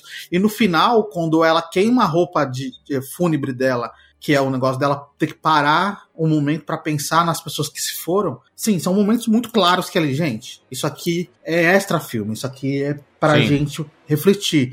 Mas durante o filme, o filme a todo momento tá falando porque a Shuri não consegue salvar o irmão, porque ele era um ótimo rei, porque a- a- Ela nunca é, vai chegar perto dele, é, então ele, tem todo esse né? plot da ausência dele sempre recorrente durante o filme, É, assim, sabe? Faz sentido. O melhor filme pra mim dessa fase 4 é o Spider-Man No Way Home. Cara, eu, eu, eu, eu consigo dizer aqui o, o sentimento que eu tive no momento que eu vi Andrew Garfield e Tobey Maguire aparecendo, sabe? Foi um momento. Foi um momento Vingadores Ultimato ali, né? Vingadores Assemble. Foda. Momento foda. In- inacreditável.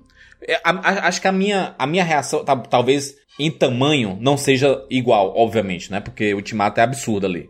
Mas eu tô falando de que a minha. Eu, eu tava tão incrédulo de que aquilo tava realmente acontecendo. Exatamente por entender as impossibilidades de licenças e de envolvimentos e etc. Que eu falei assim: caraca, realmente aconteceu. Inacreditável o que fizeram aqui. Juntar os três Spiders assim foi um negócio absurdo. É... Você lembra, quem, quem, tá, quem, tá, quem ah, tá ouvindo isso daqui, tava no cinema, sabe a reação que foi quando viu a primeira vez Tobey Maguire e Andrew Garfield, sabe? É surreal. Se você pegou sem spoiler, sorte. Porque a internet só falava disso. Só falava disso. Por, por isso que a- às vezes ir, ir na- nas pressas é legal, né? Porque você meio que pega tudo meio de primeira, assim. É, Spider-Man No Way Home, ele é realmente o, melhor filme dessa fase 4. E, cara, nessa. Na, na, na lista de piores, uma disputa muito boa entre Eternos e Thor, hein, brother? É, Eternos e Thor ali, dois filmes que eu vou dizer. Eu acho que vai ficar com Thor. Thor, Amor e Trovão, o pior filme da, da, da fase 4, na minha opinião. E não é por não no, no, no levar a sério, não sei o quê. É porque. O eu- Rogério eu- vai coringar aqui. Não é nada, não é nada. Eu, o Rogério gosta de um monte de coisa ruim, caramba. Já é o histórico. Eu, eu, eu acho que essa, essa parada de levar a sério, a gente tá falando de universo super-herói, né, brother? Não tem esse negócio de levar a sério. É, é tudo uma, um, um exercício de fantasia e tudo mais. Agora você tem que ter coerência nas coisas que você tá mostrando, sabe? Eu acho que esse filme é meio que. Ele tá meio perdido aqui, sabe? É meio que você tá arrumando as caixinhas de DVD e do nada caiu esse filme aqui. Ele disse assim, cara, o que esse filme tá fazendo aqui, bro? É, acho que é, é, é, é bem essa vibe. Porque você olha todos os outros e vê assim, esse filme tá sobrando. Acho que o Thor, a, a Amor Trovão, ele é esse filme. É, Fernanda? Eu gosto muito do Thor, eu acho que ele é uma questão muito de. Por mais que ele não. Talvez é, seja o que tem menos influência no que vem por aí, né? Eu ainda acho que ele é um filme mega gostoso de assistir. Eu não acho que. Eu não acho que ele seja o pior. Pra mim, o que acaba sendo menos relevante de todos, infelizmente, é o Viúva Negra, o que é uma pena, porque eu lembro que uma das coisas que eu mais queria, eu acompanho o MCU desde o início. E eu não lia quadrinho, então assim. É o MCU é meio que. É meio que a, a entrada de tudo pra mim, sabe? Eu já tinha visto, obviamente, coisas antes, né? Gosto muito dos filmes do Homem-Aranha do Sam Raimi, foi minha pré-adolescência. Eu lembro que eu vi o primeiro Homem-Aranha dele, sei lá, umas três vezes no cinema. Eu fiquei alucinada, assim. Foi a primeira vez que eu vi uma coisa de super-herói e falei, putz, que, que incrível, sabe? Mas eu acho que o Viúva Negra acabou sendo vítima da própria circunstância, vítima do tempo no qual ele saiu. Ele acabou sendo um filme que não levou muito a lugar nenhum com questão da personagem. Eu gosto da introdução da Florence, que eu acho que foi a parada importante que esse filme fez. Mas é aquilo, a personagem já tava morta, você vai evoluir ela como? Você vai fazer o quê? E eu absolutamente detesto aquele terceiro ato. Eu acho que foi extremamente preguiçoso. Eu acho que foi uma resposta ao, ao sucesso de Mulher Maravilha. E aí você chega no final do filme e você fala: Ai, olha, esse cara malvado aqui, ele hipnotiza todas as meninas e explora elas. E vamos falar aqui sobre como a mulher é explorada pelo seu corpo, pela sua. Tipo, é muito bacana se estivéssemos nos anos 70, nos anos 80. Esse já tá batido, esse discurso já acabou, né? Vamos ser muito honestos que isso é o básico do básico do básico quando você vai discutir questões de gênero. E eu acho que foi um desperdício de tempo, foi um desperdício de energia, de dinheiro. Eu fiquei bastante triste com esse final de Viúva Negra e bastante triste pelo momento no qual ele saiu. Que eu era 100% fã, assim, da, da Natasha. Da Scarlett Johansson, né? Conheci, eh, conhecendo ela ali pelo Homem de Ferro 2 e tudo mais, eu achava muito interessante. Muito interessante. Tem umas cenas dela no MCU que eu acho, assim, excelentes. Tipo, aquela cena que ela tá amarrada. eh, Tipo, que ela tá sempre fingindo que ela tá. que ela tá na pior, mas você sabe que ela que tá no comando das coisas, sabe? Sinto que foi um filme com um potencial 100% desperdiçado. Eu acho que ele é o que menos faz alguma coisa pelo MCU. E eu vou lançar uma. Vou lançar uma polêmica aqui. Hum. Que o meu favorito não foi o favori- favorito de ninguém até agora. Eita! Meu favorito. vocês- Olha, eu já tô até vendo. Mas eu vou. Vou falar. Não, Doutor Estranho no Multiverso da Loucura é o meu Que favorito. isso, cara? Eu sou, olha, extremamente fã do Sam Raimi, eu adoro ele. E eu acho que esse filme, ele brincou... Quando você fala de fase 4, o início da saga do multiverso, eu acho que o filme que melhor brincou com isso até agora foi o Doutor Estranho. Eu acho ele visualmente incrível. Eu adoro que ele tem essa brincadeira com o gênero do filme, que ele tem mo- momentos muito bons de suspense, momentos muito bons de terror, ele tem assinatura, ele tem... Pra mim, ele foi o mais marcante. Eu gosto pra caramba. É da história, do plot. Eu sei que tem coisas que acabam se repetindo depois, essa coisa, ah, da, que a gente até brincou, né? Falou, ah, que parece com Pantera Negra, da menina que precisa ser resgatada, que tem o vilão atrás dela e nananã, mas eu gosto da Wanda vilã. Eu gosto, eu gosto do tipo de discussão que ele abre, eu gosto do, do quão diferente ele conseguiu ser. Aquela cena do Doutor Estranho viajando pelos multiversos e você tem, sei lá, o multiverso da, da, da- tinta, você tem um multiverso que, sei lá, você corta a cara dele em milhões de cubinhos. Cara, aquilo é tão interessante. Aquilo é tão interessante. É o tipo de filme que eu posso assistir várias vezes e eu continuo descobrindo coisas novas sobre ele. É um filme que eu acho assim. É um filme que ninguém nunca vai esquecer que existe, sabe? Ele é um Aí. filme que eu acho que todo mundo tem aquela coisa do ah, tem quem ame, tem quem odeie, mas você não vê muito ninguém ali no meio do caminho, sabe? Mas eu, particularmente, gosto muito da linguagem dele, gosto muito dos lugares pra onde ele vai e gosto muito do que ele discute sobre multiverso, do que pode vir por aí. Muito bem, Rogério? E aí? Eu serei mais sucinto, porém não menos polêmico. O meu filme favorito é o Homem-Aranha. É, apesar de eu ser apaixonado pelo Thor, vocês sabem disso. Mas eu acho que o Homem-Aranha ele tem aquele conteúdo, aquele a mais. Aquele, aquela coisa a mais que faz com que você se emocione. Não só dê risada, mas também como se emocione, é, como se arrepie, né? É coisa que, por exemplo, no Thor não acontece. Ape- Apesar de eu ter dado muita risada, eu não me arrepiei. não- Então, é, eu acho que tem um fator emocional que é muito, muito foda no Homem-Aranha 3. É, menos favorito, e aí eu vou dizer que não é nenhuma questão de não ser favorito, é realmente um filme que eu não gosto.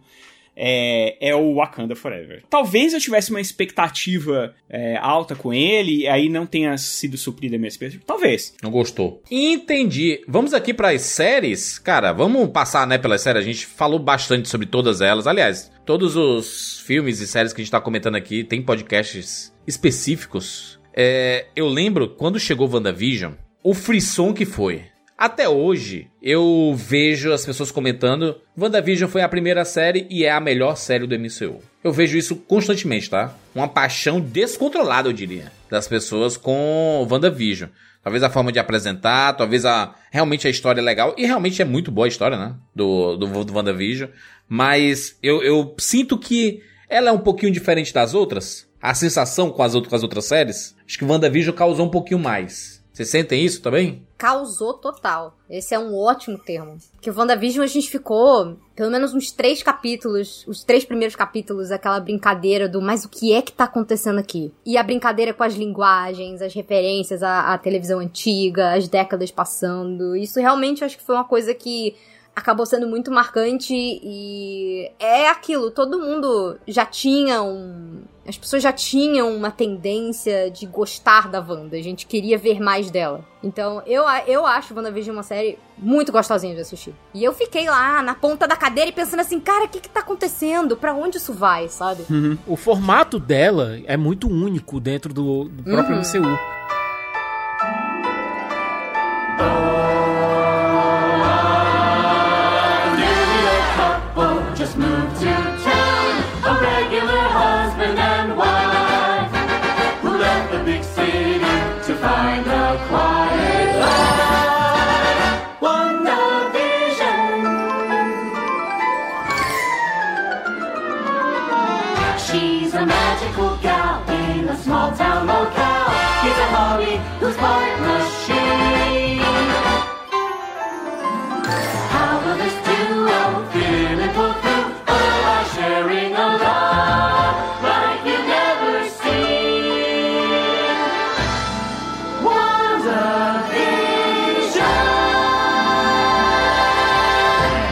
as un- a única série que se compara a ela em formato é a própria Mulher Hulk. Mas é uma série zoeira também, né? Kevin Feige deu uma zoada em todo mundo assim. Vamos colocar easter eggs, vamos colocar pistas, vamos colocar coisa falsa, vamos causar na internet, porque a gente tem que fazer, gerar o videozinho, gerar a rede isso quando apareceu, lá social. o, quando apareceu lá o Pietro, entre aspas, né? O pessoal surtou. Exato, X-Men. X-Men confirmado no MCU, né? É, mas. cara, eu acho que- eu acho que faz parte do jogo, assim. É, não é uma coisa que, que tipo, desrespeitou o, Não, o jamais. ou coisa do gênero, sabe?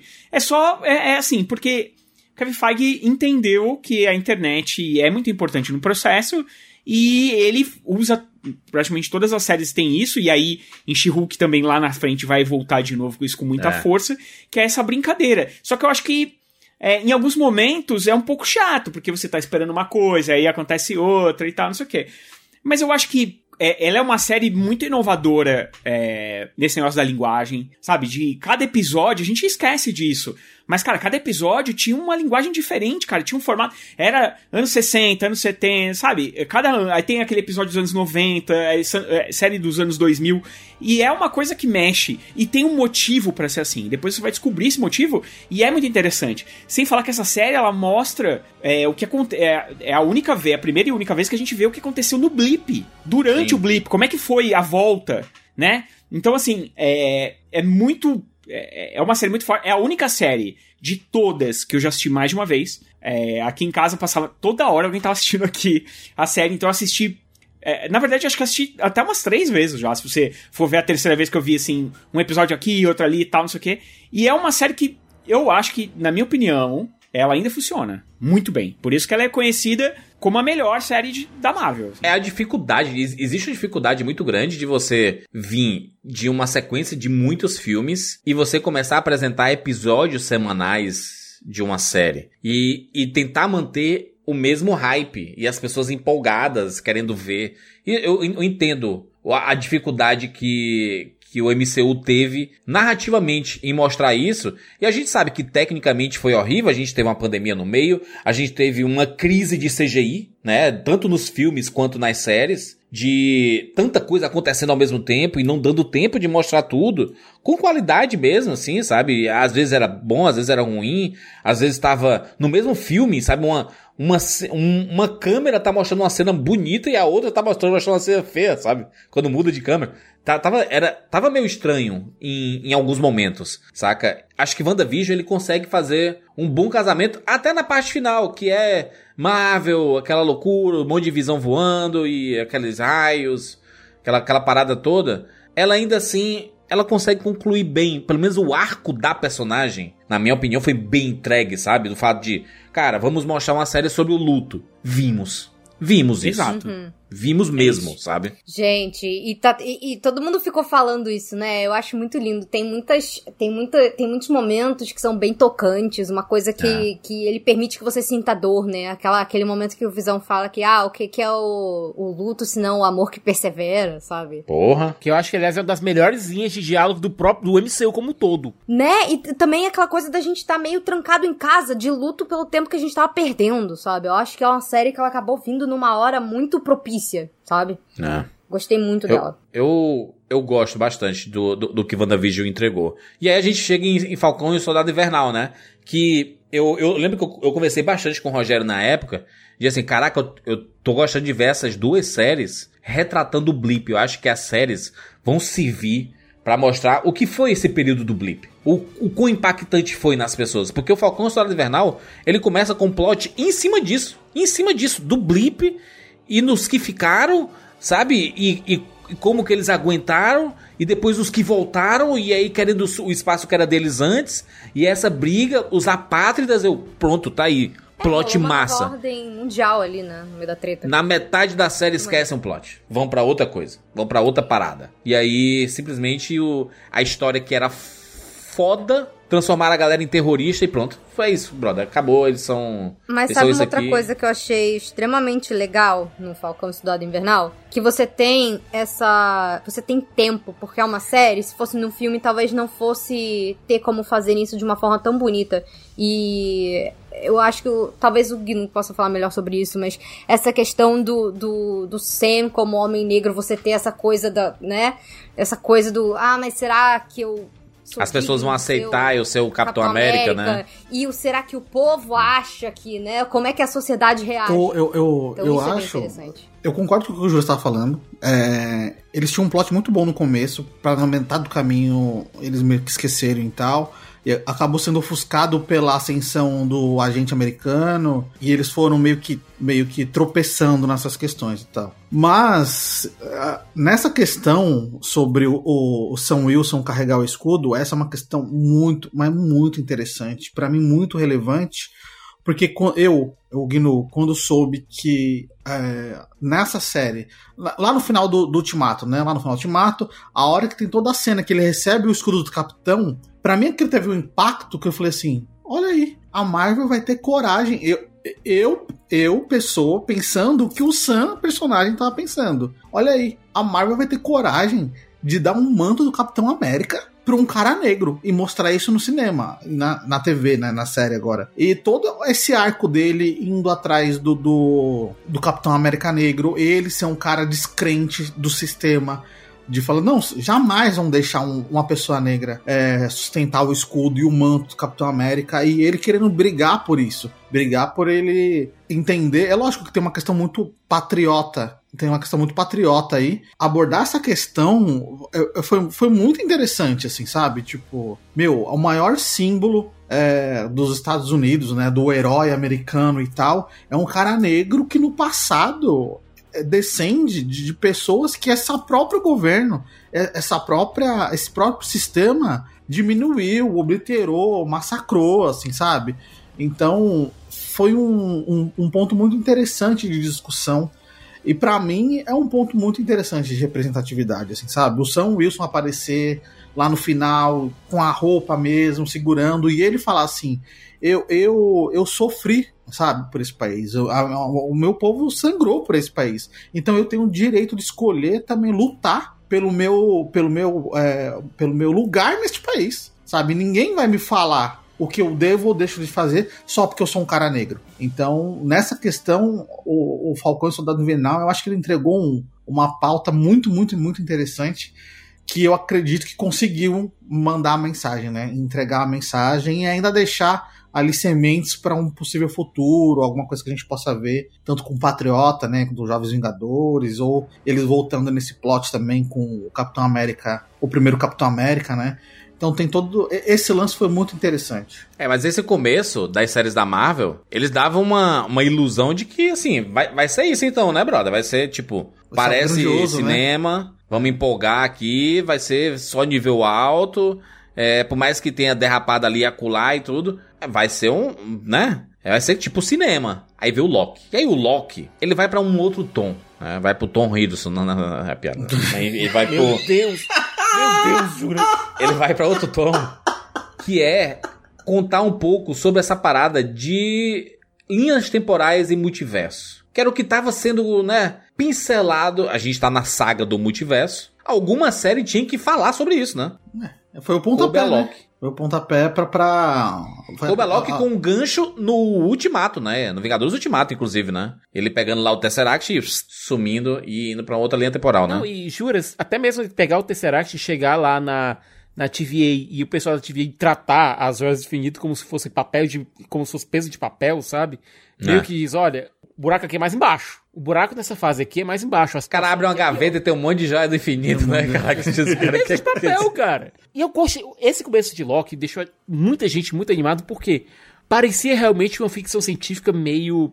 meio Douglas Adams, sabe? É. Parecia algo meio saído de O Guia do Mochileiro das Galáxias ou de Doctor Who. Veio a Sylvie, a Sylvie e aquela química dela com o Loki, cara, dessas duas versões do Loki se meio que se aproxim- aproximando, se apaixonando. As várias versões do Loki aparecendo também, né? E mostrando Uhum. as linhas temporais diferentes. E apresentando esse conceito também, né, Siqueira? Que é, a gente sempre escutou falar de multiverso. Mas e na prática? Como é que funciona? Cara, mostrou aqui um pouco isso, né? Uhum. E Linhas temporais esse, diversas. E por que esse multiverso não tinha aparecido ainda na Marvel? E até É. pra isso eles dão uma explicação. Qual o problema da série? Ela, o, Michael, o texto do Michael Waldron, ele começa a se achar muito mais importante do que realmente é. Você chega no último episódio, foram seis episódios, talvez se a série tivesse, fosse um pouco mais passada, tivesse um pouco mais de, sabe, lugar pra respirar. Mas chega no último, você tem aquela parede de monólogo que o Jonathan Majors tem que dar, e eu adoro o Jonathan Majors, mas, bicho, ele teve que usar toda toda gota de carisma que ele tem pra fazer com que aquele monólogo ficasse minimamente interessante.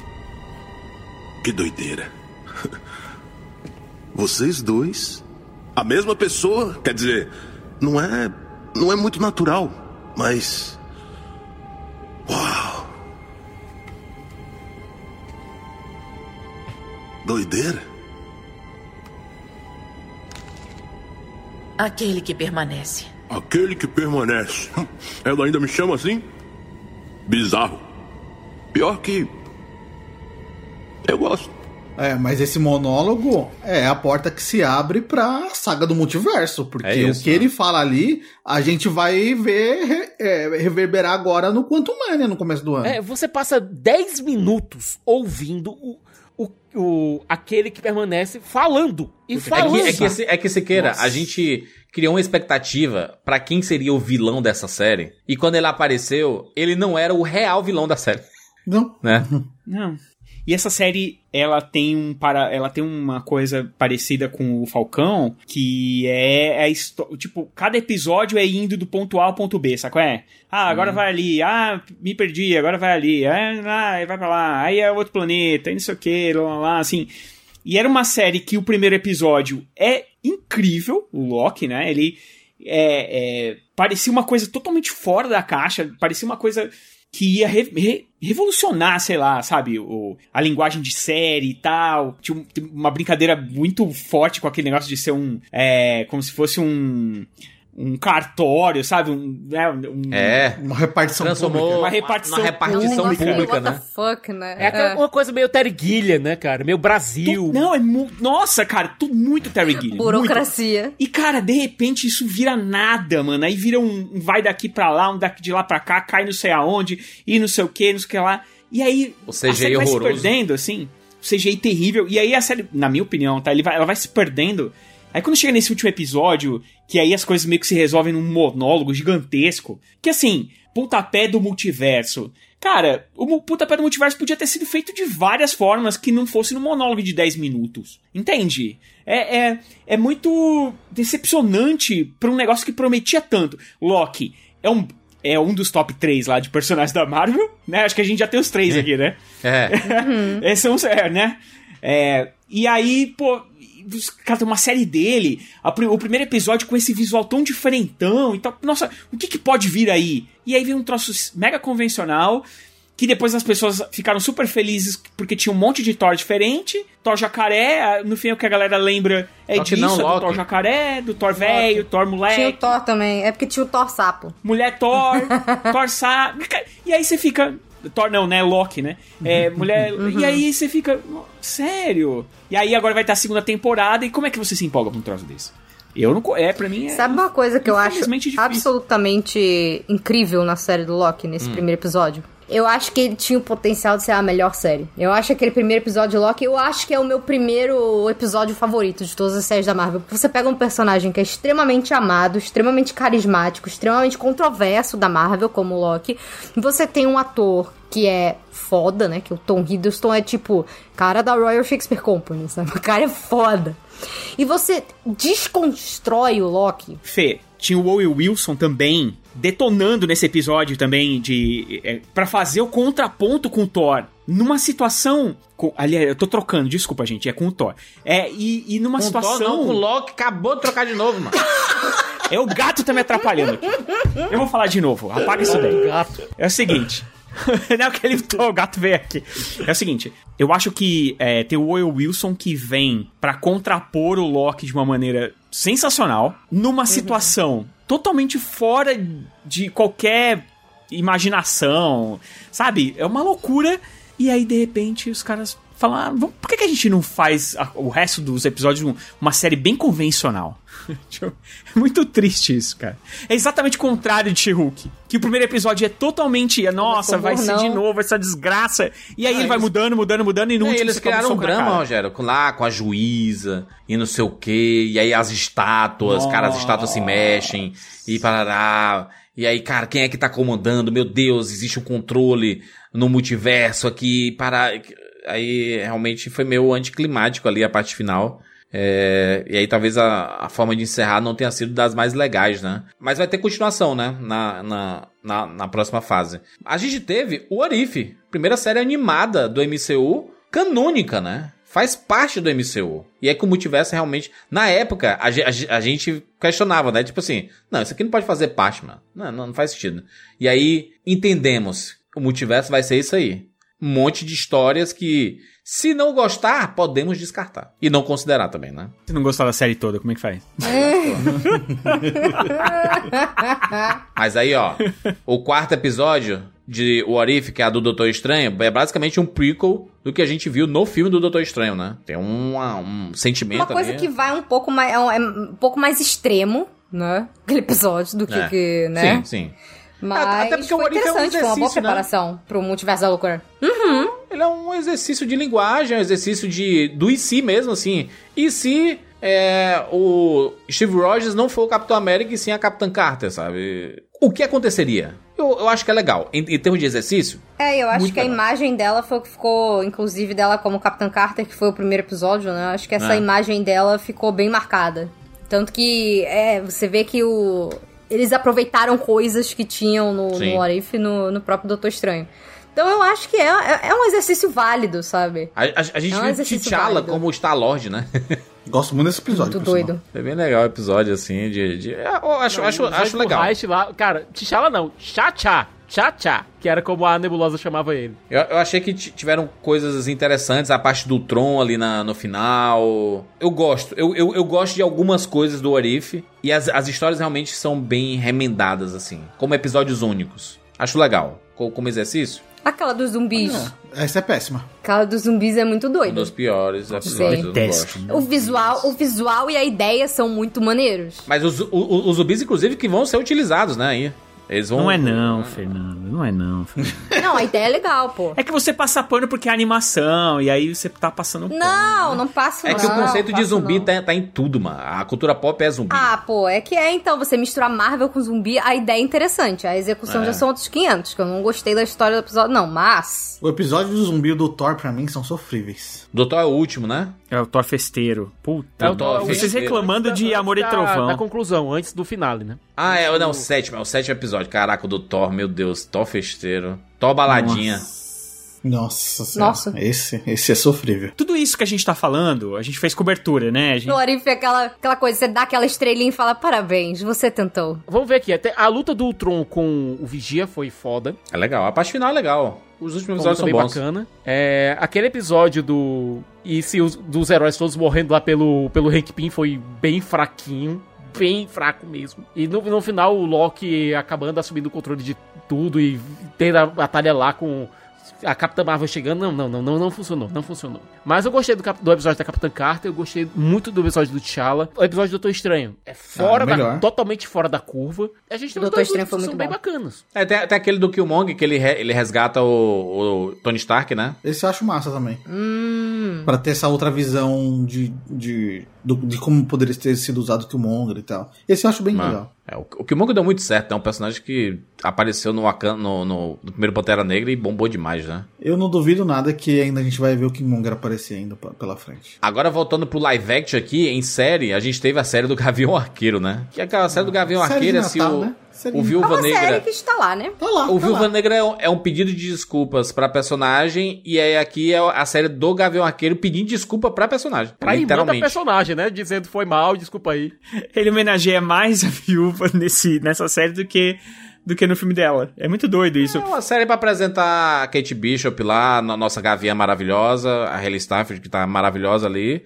A e pra é mostrar dela, né? que o universo do Demolidor tá vivo mais do que nunca, né? Gente, Temos aí aquela, Rei do aque- Crime. aque- aquela, aquela cena lá no último episódio do Rei do Crime Roupa floral. porrada. Ela falou assim, gente, eu fiquei morrendo de medo dele ali. Aquela É. cena foi bem marcante. É uma série que eu lembro que, assim, todas, tudo que a gente falou aqui, a gente fez cobertura, né? Sim. É, de séries a gente É. fez na, no YouTube e tudo mais, né? Com cada episódio, episódio a episódio. E, e dos filmes a gente fez. E, e fizemos podcast também de todos eles. E, Todos e- eles. e dos filmes também. E aí, eu lembro que quando a gente assistiu, realmente era uma série mais mediana e tal, mas que no final, achei até que bacaninha, assim, sabe? Não, não Série me... de Natal, né? É, não, não me... Esqueci de Melhorzinha mim. pra ver na hora do almoço. É isso, é- não é péssimo. É um filme, de- é uma série de Natal, assim. É, ok. É, não é que nem o Thor, que você tinha uma expectativa muito alta, e aí, tipo, não te, e aí te dão um episódio ótimo e depois não entrega. Era uma série que ela vai ali aos trancos e Thor barrancos. não, Loki, mano. Pelo amor de Deus. Eu não sei, gente. Alguém me manda uma ambulância Eles são aqui pra mim, por irmãos. favor. é isso, eles são Manda irmãos. E Loki, Loki. Loki, Loki. Eu não vou mais falar esse, essa série, pronto. É, aí a- eu- mas é uma, é uma série que não ofende. Porém, todavia, contanto, hoje, por exemplo, eu não lembro, da, não lembro de nada da história desse Lembra de negócio, nada? cara. Kate Bishop É porque. lembra? É, não, eu lembro por causa da Hayley Sta- Steinfeld, né? Porque é uma ótima atriz, né? Steinfeld. Ela é muito fofa. Eu Pizza lembro da. Florence Pugh falando com o sotaque russo, né? É, não, Kate a química Bishop. das duas é maravilhosa. A química das duas é incrível. Mas aí, em compensação, tem a Vera Farmiga, que, pelo amor de Deus, que papel é esse? A gente, a É. gente, tu lembra que a gente especulava que ela ia ser a, a rainha do crime? Tinha os bandidos do agasalho, horroroso. Caraca, A gangue do Gangue do agasalho. Gangue do agasalho. Mas a gangue do agasalho, é, eu falei isso no podcast, eles são tipo os bandidos molhados dos Cassiano de Os ban- então, os bandidos molhados. Então, assim, é um problema, porque, tipo, assim, eu não lembro de nada dessa série. Então, quer dizer, que ela não me marcou. Eu lembro mais do Arif, que eu detesto, do que dessa. Então eu fico meio assim, será É. que é legal mesmo? Tipo, você assistir um negócio que de- passa uma semana você nem lembra mais o que, que tá acontecendo. Depois a gente teve uma história de origem, né? Cavaleiro da Lua. é, teve Olha, sua série lá, Cavaleiro da- seis episódios. Cavaleiro da Lua teve um grande destaque que foi o Oscar Isaac. Pra mim, é, a melhor atuação das séries do MCU é dele. O Oscar, Muito é, boa. pelo menos em alguns a episódios ali que ele brilha. Levou a série, levou a nas série costas. nas costas. O Ethan Hawke também parecia que também tava querendo levar o negócio a sério. Quem? O Kevin Bacon? Eu, eu acho, não, acho acho que é o quinto episódio que ele tá no, no. É chamado de O Manicômio, né? Ele tá no hospital psiquiátrico. Nossa, aquele episódio. Esse episódio ele é absurdo Doido. de atuação e, e tudo. E... Mas só que é uma série. É, é isso que o Rogério falou do Gavião Arqueiro. É um pouco comigo com Cavaleiro da Lua. Cavaleiro da Lua, mas também é, mas é Não verdade. lembro! Esqueci, passou! Meu Deus, cadê? Você esqueceu até é da, da hipopótamo? Já passou, Siqueira. Lembra que quando a gente tava até fazendo a cobertura, a gente mal lembrava do episódio anterior? De tão sem graça que era o negócio. E aí, quando veio o episódio do hospício, a gente ficou, nossa, meu Deus, isso vai ser incrível. Aí chegou o último. O, a- o- é, o último é a Marvel dando. O último é muito ruim, É a mão cara. da Marvel pesadíssima, meu Deus do céu. E aí, outra série de origem, né? Miss Marvel. Que teve um começo hum, maravilhoso. Empolgante. delícia. Emocionante, né? Um dos melhores castings aí de Gente, personagens emocionante novos. aquele começo, né? Perfeita. Aquela narrativa, o jeito de mostrar na tela, a menina fã de- do, do MCU, e a gente, caraca, que menina boa, não sei o que e tudo mais. E aí a gente descobre que o nome é Miss Marvel, não é à toa, porque é da Marvel, né? Do MCU. E aí a parte da metade pra frente é um. Um samba, meu Deus do céu. Do mesmo jeito, do mesmo jeito que o Oscar Isaac levou o Cavaleiro da Lua nas costas, a Iman Velani levou Miss Marvel nas costas. Mas, mas na Miss Marvel, o elenco dela também era muito bom. O elenco também era muito bom, mas no final das contas, você só tava... A gente gostava da família, né? A gente gostava da A gente família, gostava da família família, boa. a gente gostava do amigo dela. Mas é parece, cara, aqueles clandestinos como vilões, pelo amor de Deus, gente. Muito ruim, Nossa. clandestinos. Ai, gente, péssimo. Os efeitos visuais, convenhamos um pouquinho. Nossa. Né? Ela usando poderes assim. hum, não ficou legal, né? Cara, a gente até perdoa os efeitos especiais. É, se quer, a gente perdoa. É, a gente perdoa, porque é a Marvel. Mas. Para esses efeitos eu, eu passo um pano. O do Cavaleiro da Lua é um pouco mais difícil.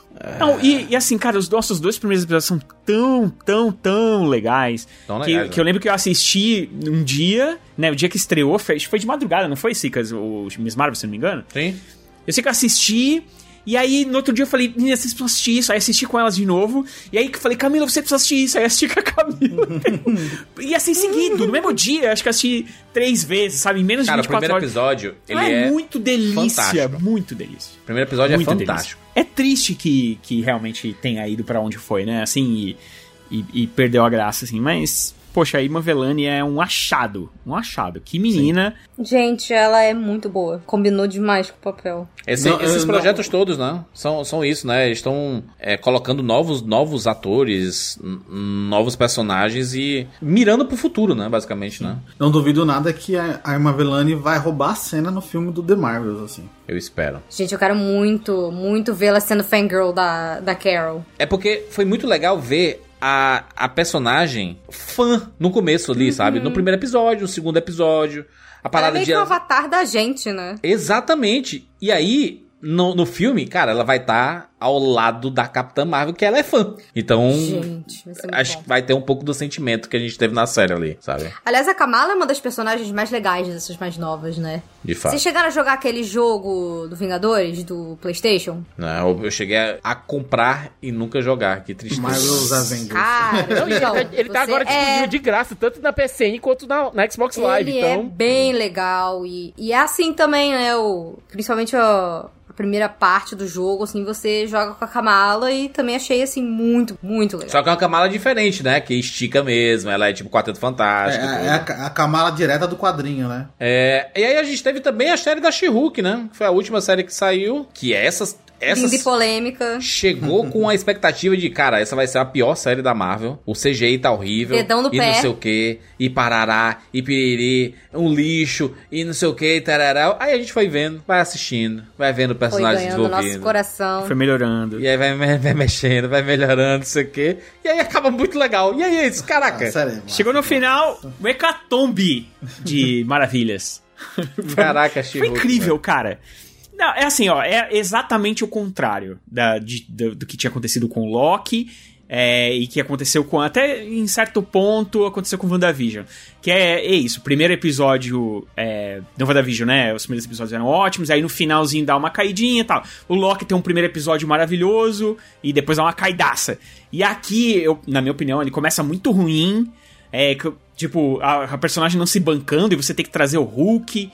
É, é muito, muito fraco e tal. E aí, de repente, a série vai melhorando porque ela não é o que a gente esperava dela, né? É- é- ela é uma série que brinca com a metalinguagem da própria internet, da própria crítica à, à personagem em si, e ela faz isso de uma forma maravilhosa. A quebra da quarta é- parede ajudou muito a série, né, Rogério? Ajudou muito, muito a série. Demais, a atriz é muito boa. A gente sempre falou, né? Até nos- no primeiro episódio que. O primeiro e segundo, que são mais fracos, ela segurou o episódio, né? Ela segurava o episódio. É, a a- ela é muito boa. E. Mas é o- os, os- coadjuvantes que vinham enriqueciam mais. As pontas de fora. é, expansão de universo. Cara, tudo, na minha opinião, muito bem feito, She-Hulk, assim. É, menos o CGI. Não, É, o CGI não dá. Não dá. O, C- o CGI. Tu botava o celular pra carregar, né, Rogério? Assista. Gente, ó, aqui. Outra, se você, cara, perdeu, assistam no celular, não tem como ficar ruim. Não tem.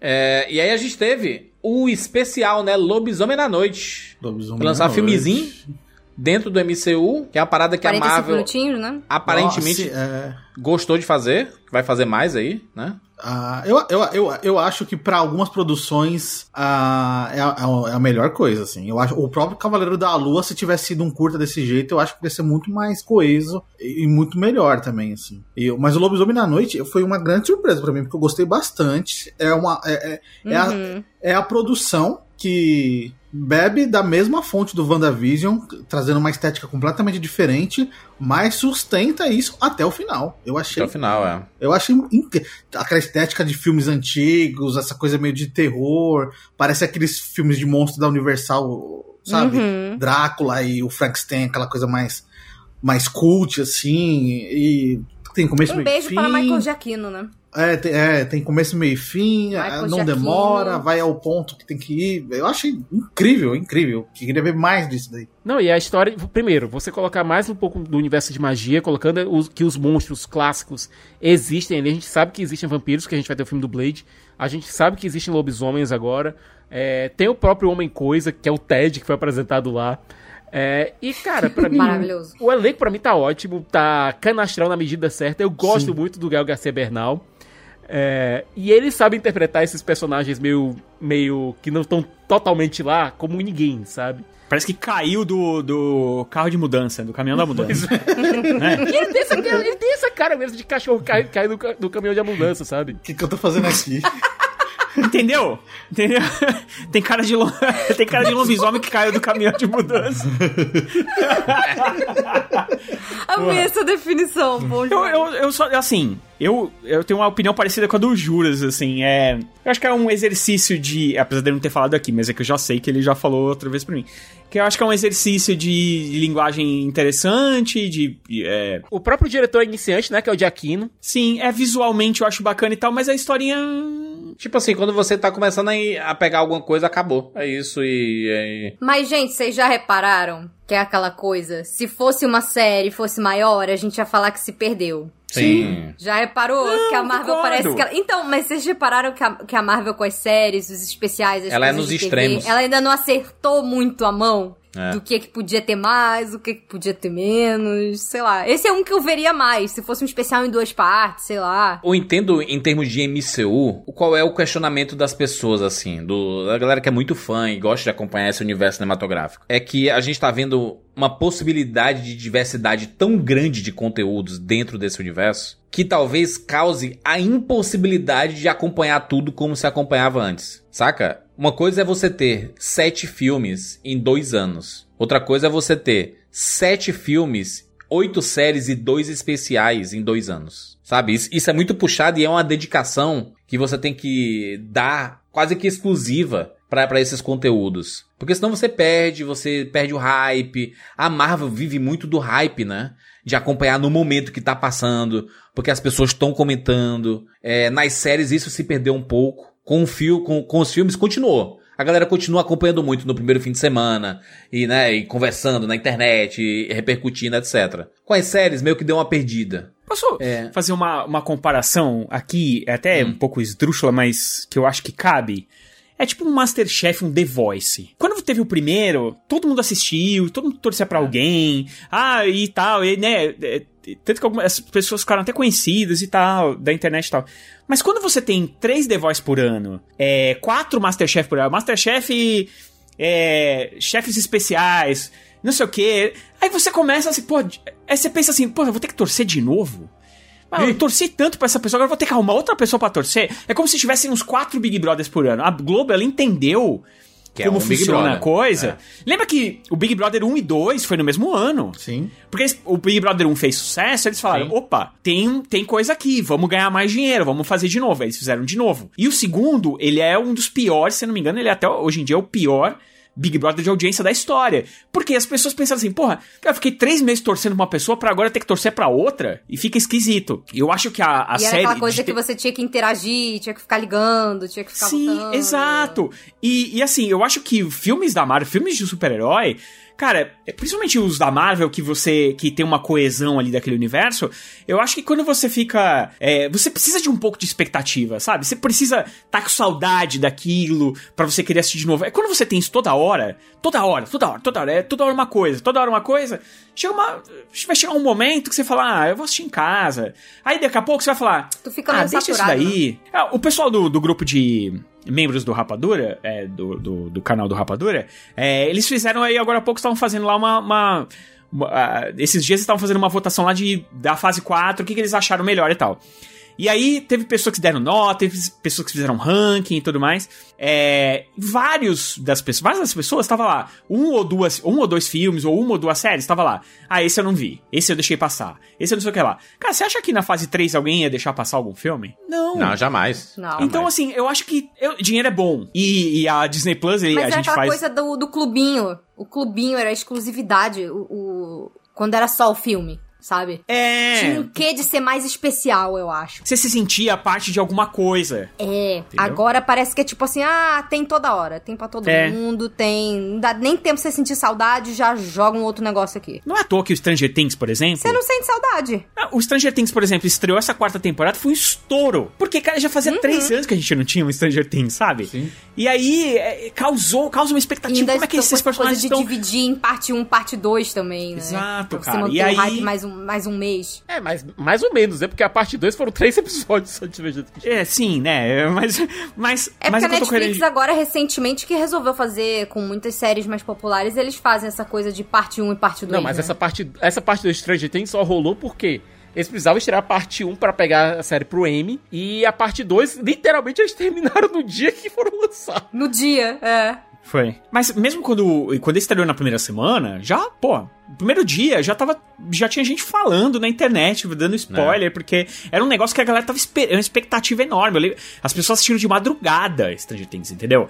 É, Uhum. por isso, porque elas estavam sentindo falta. E a Marvel, com esse negócio de ficar lançando muita coisa o tempo todo, é, é óbvio que a gente aqui da bolha, que por exemplo, a gente trabalha com isso, então a gente assiste as coisas no primeiro dia, a gente tal, não sei o quê. Mas o público em geral começa a, a achar que aquilo ali já não é mais tão especial pra eles. Dá pra sentir o desgaste, né? Existe um certo muito desgaste. Pela quantidade, principalmente. Eu acho que não é nem pela, pela qualidade. Porque a, a turma gosta das coisas da Marvel. Me- mesmo que não seja lá essas coisas todas, alguns filmes, algumas séries, a turma vê, mano. É que nem quando você gosta de alguém. Se você já direto cola na pessoa e você É. fica se encontrando com ela quatro vezes na semana, tem muita chance de que com um mês você não queira nada com ela mais. Porque você saturou da pessoa. Se você não tem um tempinho de sentir uma saudade da pessoa. Mas também tem aquela coisa, se a pessoa também não te entrega nada, se você tem um monte de porcaria o tempo inteiro, assim, sei lá, ah, tu encontra a pessoa uma vez por mês, mas quando tu encontra é, é mais ou menos, tchau também, sabe? Então é aquela coisa, tem que dosar. Tem que É. fazer ser especial, Pois é. né? Eu sei que o, o Disney Plus precisa de conteúdo, é, porque eles precisam manter a base de assinantes. A gente falou aqui, o Chapéu curte um dinheiro. Eu acho que, na verdade, todas as mega corporações gostam muito de dinheiro. Eles É só assim existem pra isso, né? no É, fim das Rogério, contas, eu né? também gosto muito de dinheiro, sabia? Então, todo mundo gosta muito de dinheiro, Quem né? não a gente não gosta? pode nem, nem. A gente não pode nem é, demonizar tanto isso daí, porque assim, todo mundo gosta de dinheiro, todo mundo quer ganhar dinheiro, todo mundo. É hipocrisia, né? Só que é assim, eles têm um preço a pagar. Se você quer muito dinheiro agora, você vai ter um desgaste a médio e longo prazo, que é o que eu sinto um pouco em relação ao que a Marvel tem feito.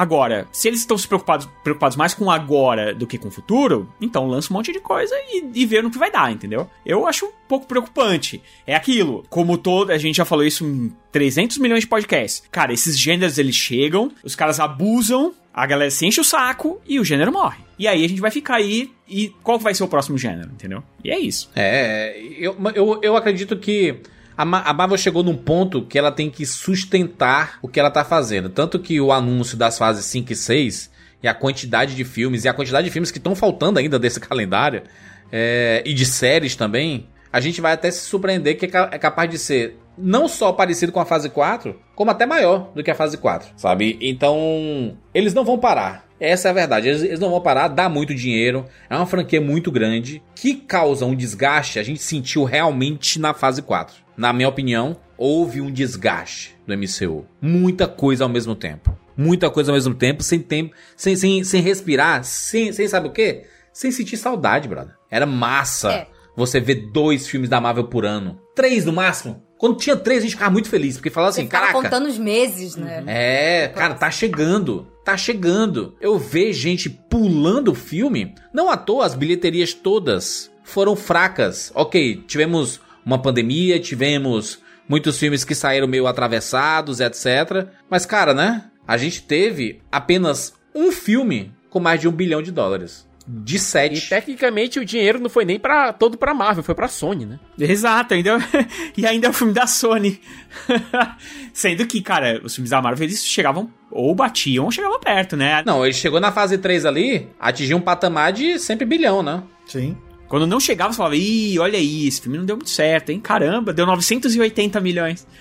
É, e se dá menos dinheiro, se dá menos dinheiro, tem menos pessoas indo aos cinemas, né? Tem menos É interesse coisa, de ir aos o- cinemas, né? No, no Multiverso da Loucura, o Doutor Estranho 2 bateu na trave. Foi em Bateu na trave. 955. Uhum. Mas, um, mas um filme que, que gastaram tanto quanto eles gastaram nesse filme, se esperava mais de bilhão, sequer. Eles faziam um filme pra bilhão. Esse, esse filme era um grande, com muita participação especial, com muita coisa. Vocês não acham uma coisa meio, meio apocalíptica? Que a gente olhe um filme desse, tipo, que chegue num ponto que você fala, pô, não fez bilhão. Pô, foi meio mal, né? É não bizarro, parece né? uma coisa quase apocalíptica isso? Sim, é. É muito doido. Não, a gente falando. Dá a impressão que, que- que a gente tá falando aqui, que um filme que custou. No, é que, que, dá a impressão que um filme que, que arrecadou 955 milhões, que é o caso do, do Doutor Estranho, ele foi um fracasso, né? Ele não foi, né? É, não foi, não. Não, foi um fracasso. Mas existe uma parada que é a expectativa, né? O, o, que, o que você quer atingir, o que, o que você pode atingir, porque eu acho que o Doutor Estranho tinha capacidade, sim, de ter 1,3 bilhão ali, 1,4, sabe? Dava pra fazer mais. E não fez. E eu acho que muito disso não é nem só sobre a qualidade do filme. E nem Há o uma filme não saturação. ter chegado na China também, né? É, a gente tem que começar a desconsiderar, porque quase nenhum tá chegando, né? É, mas antigamente chegava, então você não pode desconsiderar, né? Mas, mas a. é, e tem uma outra coisa também que a gente já falou aqui: a mudança de hábito das pessoas de ir no cinema. Que é outra coisa que eles estão enfrentando. Mas é um problema. É, é, são, é uma. Cara, assim, a solução pra isso é muito difícil, né? Porque. É, como é um- uma indústria muito grande, eles precisam lançar muitas coisas, porque as, as coisas que eles lançam é o que vai pagar a próxima, é o que vai pagar a próxima, e a coisa fica É. cada vez maior e tudo mais, né? Então, é, é problemático o que vai acontecer, mas eu sinto e eu escuto pessoas falando que existe já uma certa saturação desse tipo de, de filme.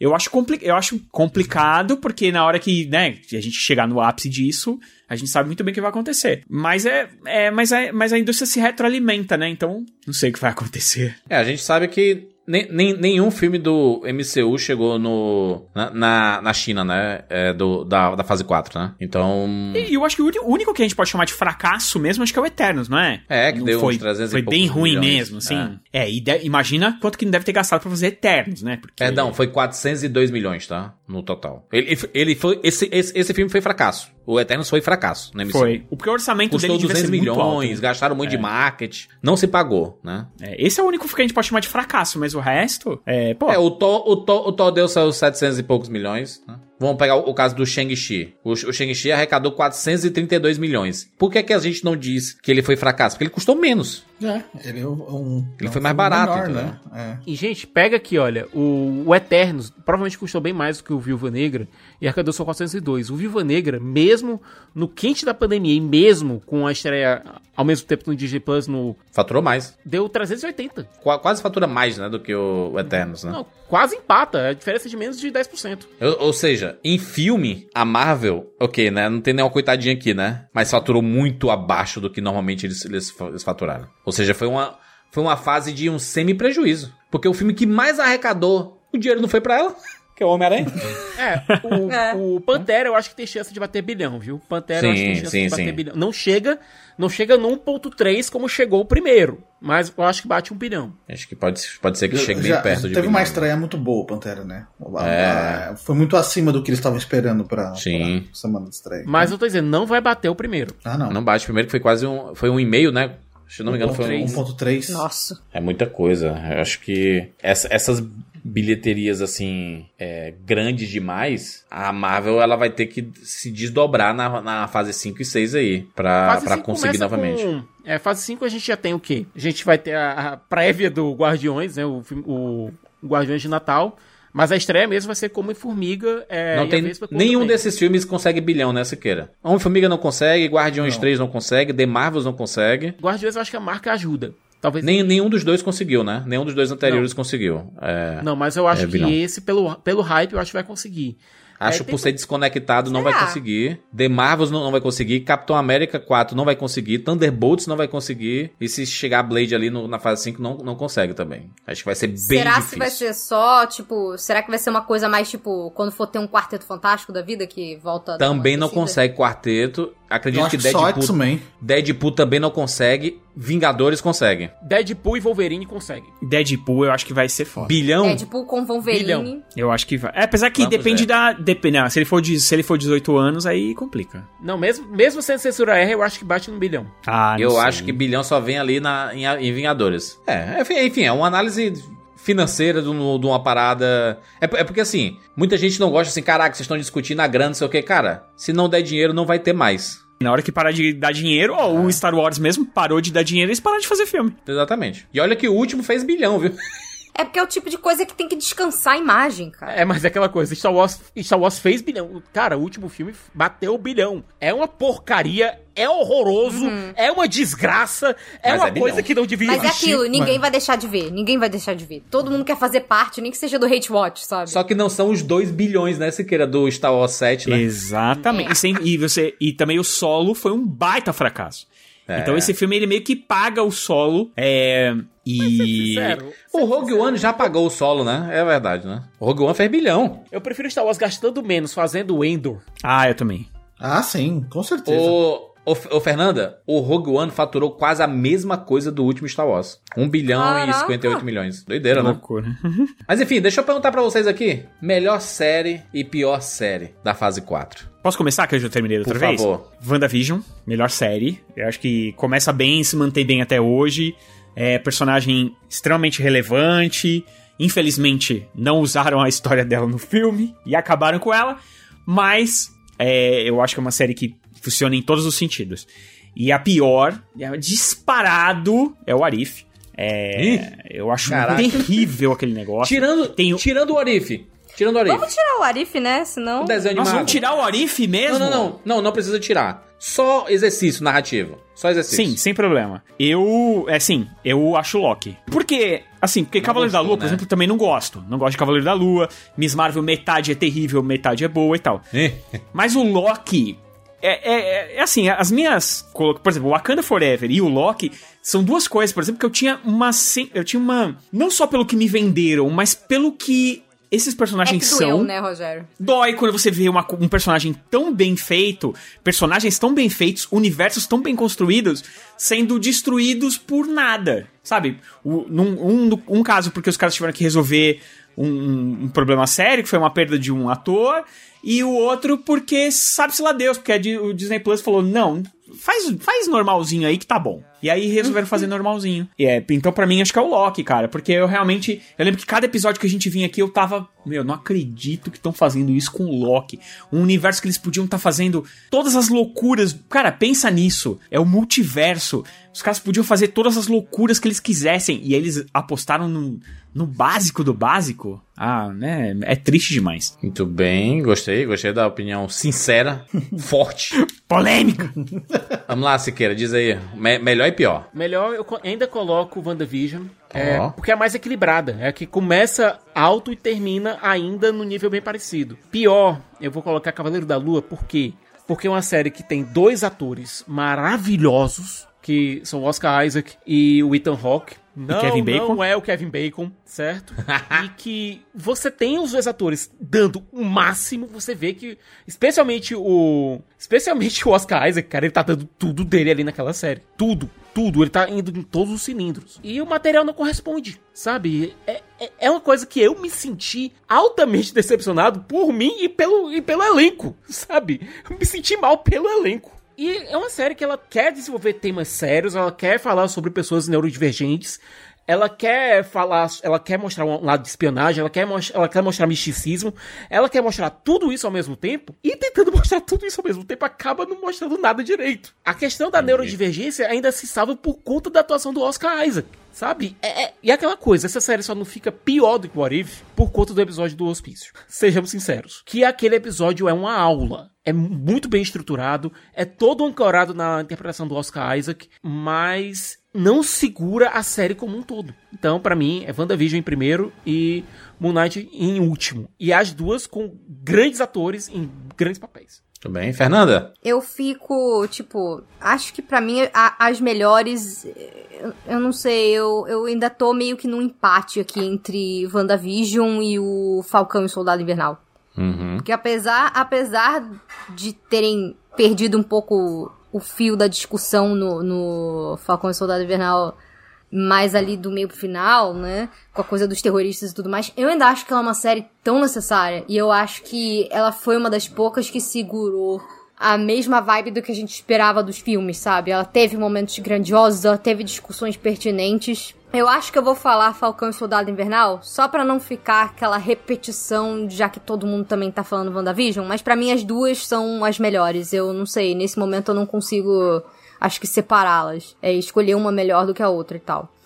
E acho que a que eu menos gosto também vai ser o Cavaleiro da Lua. Ela tem os seus. Eu concordo com tudo que o Sikas falou. Ela tem momentos muito bons. Ela tem o, o episódio do hospício que é assim, surreal. Ela tem ideias legais, mas é aquela coisa que, tipo, se você vai analisar ela inteira, eu acho que ela é uma série que. Ela acabou não dizendo muito nada além disso, sabe? Você tem um Uhum. trabalho foda ali do Oscar Isaac, você tem um bom trabalho também do Not Kevin Bacon, né? É, mas eu sinto que, não sei, ficou deslocada. É, Gnu. Eu, eu, eu tô com a Fê. Eu acho que a minha preferida, pode não ser a melhor, mas a minha preferida, a que eu mais gostei de assistir, assim, que eu mais me envolvi realmente foi Falcão da Invernal, mas por motivos óbvios aqui, né? Ela tem suas falhas, eu entendo é, tudo isso, mas é, como ela falou, né? Traz pautas é, muito pertinentes. é, ela tem essa vibe ainda dos recifes que a gente viu nos filmes da Marvel antes das séries, né? Então, uma série que eu gosto muito, muito, muito, muito.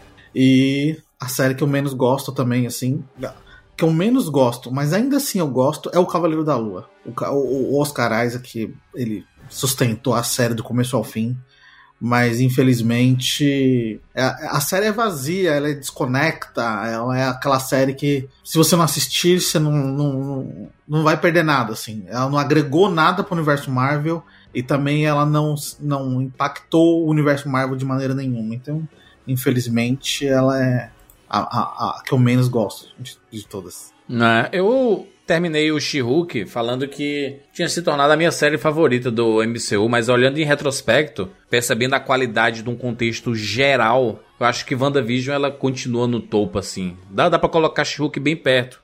Do jeito que eu gosto, é uma história sendo contada, assim. É, mas WandaVision, acho que, pela força que WandaVision fez, assim, em falar sobre o luto com muita propriedade, e, cara, transformou a personagem, né? Porque a gente via a Wanda, uma personagem legal, era, mas ela sidekick, que passava por, umas, por uns perrengues, mas ninguém se importava muito. E aí, quando colocou em perspectiva a história dela, a gente, caraca, mano, ela só se fudeu. E a gente não tinha notado isso. E não só a gente, todos os personagens ali do universo dela, né? Que faziam parte dos Vingadores, também ninguém se importava muito, né? Então você vê essa perspectiva foi muito legal, cara. WandaVision talvez seja até uma série boa pra dar uma para rever, sabe? Pra, entendendo já o contexto, a fase 4 inteira e tudo. Acho que seja uma série bacana de reassistir. É, a interpretação maravilhosa da, da Elizabeth Olsen, acho que é, é realmente a melhor. Até hoje, WandaVision é a melhor série do MCU. É, da fase 4 especificamente e do MCU inteiro, assim. Eu diria que a pior série, eu acho que Cavaleiro da Lua, ele tem lampejos de coisas boas. A parada de colocar o Egito e a cultura, acho bem, bem legal. Uma forma de expandir a parada dos deuses, né? E, e do quanto tempo que eles estão aqui na Terra e da importância. Só que o fato de isolar a série completamente e a, e a história faz com que eh, o peso dela suma. E aquele final também meio aberto e é do nada o Oscar Isaac que chega recentemente falando que vai ter segunda temporada, a gente, OK, né? Me explica aí. E aí eu acho, eu acho que é uma série dentre todas a que mais se perde em diversos momentos, assim. É uma série que tem qualidades, mas ela se perde bastante. As outras, por mais que tenha suas oscilações, ainda consigo ver muito Marvel, sabe?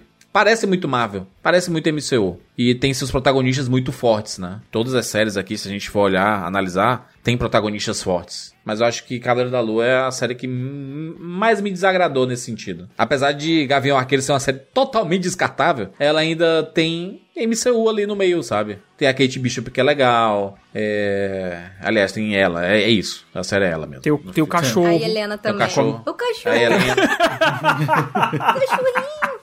Como é, como é a, a, a Helena fazendo o, o sotaque, Fernanda, da da Kate Bishop? Kate Bishop. E tem, tem o... Não, e, mas, cara, tem a trilha sonora de Natal. Olha aí que legal. Muito bom, esquecer de mim. É um duro de matar meio feito pra um, um público juvenil, né? Tem, tem a, cara, tem aquele. Tem aquela luta horrível, espacialmente é, é, organizada no terraço. Não, Gavião Arqueiro é pior, tá, gente? Desculpa. Não, não, dá. peraí, mas Gavião tem, a, é pior, tem, tem a perseguição do carro também, cara. Não, Siqueira, é a pior série. Não tem como. Gavião Não, mas é peraí, muito só ruim. porque você lembrou daquela luta, esque, esque- esqueceu que na, na Cavaleiro da Lua tem várias dessas lutas muito ruins também? O Cava- o Cavaleiro da a Lua é gente- pior porque a principal luta não acontece. Que é a hora que ele vibra lá e de repente você tá. Juras, É. não, não esquece que Cavaleiro da Lua tem a luta dos monstros gigantes no final. É verdade. Kaiju. Kaiju. Kaiju. Olha, eu só, eu só não coloquei Cavaleiro da Lua porque, assim, eu vou confessar pra vocês o seguinte. Eu não, eu não sou muito fã de catar, por exemplo, te- muitas vezes é, você chega assim e fala, nossa, assisti, sei lá, vai, o Wakanda Forever achei o pior filme do ano. Aí a galera fala, não, como assim é o pior filme do ano se tem o... a geladeira assassina. Adão Negro. Tem... É, não, é, tem o tem o filme da montanha que mata, cara, eu acho que assim, a gente precisa colocar em, em, em- em posições diferentes, tá ligado? É óbvio que existem filmes, cara, existe Sharknado, exi- existem filmes que são ruins de propósito, é, tem, tem todo um universo, tem filmes indies aí que são péssimos, horrorosos, tem filmes de estúdio que são horrorosos, ok. É, mas, o que a gente tem que, o que eu coloco pelo menos é o seguinte, é que muitas coisas, elas são feitas Pra atrair sua atenção e fazer com que você fique várias semanas lá assistindo. Cavaleiro da Lua era um troço que a gente quis assistir por causa do ator. Vamos convenhamos aqui. Porque assim, o personagem desconhecido, só o Sicas conhecia o troço, sabe qual é? é também. Então, assim, você assiste um troço, você assiste um negócio meio sem expectativa. Quando a gente assistiu o primeiro episódio, ah, nossa, existe uma certa curiosidade. Esse cara que, que tem lapsos de memória e tal, não sei o quê. Depois, com o tempo, você vai vendo que ah, isso aí não, não é pra nada.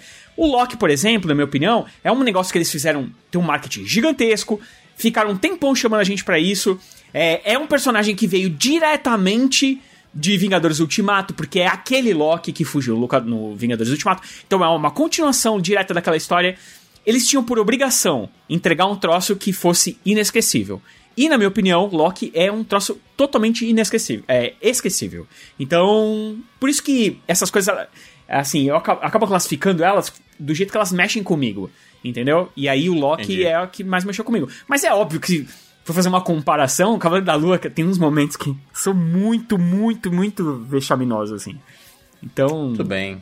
Vexatórios, né? Muito bem, falamos aí sobre a fase 4. Passamos a limpo, hein? A fase 4 do MCU aqui, muitos filmes, muitas séries. O que você mais gostou e o que você menos gostou? Manda pra gente lá nas redes sociais, arroba rapadura no Twitter, arroba cinema com rapadura no Instagram. Se você está ouvindo esse podcast no Spotify, compartilha ele para outras pessoas ouvirem aí esta análise completa da fase 4.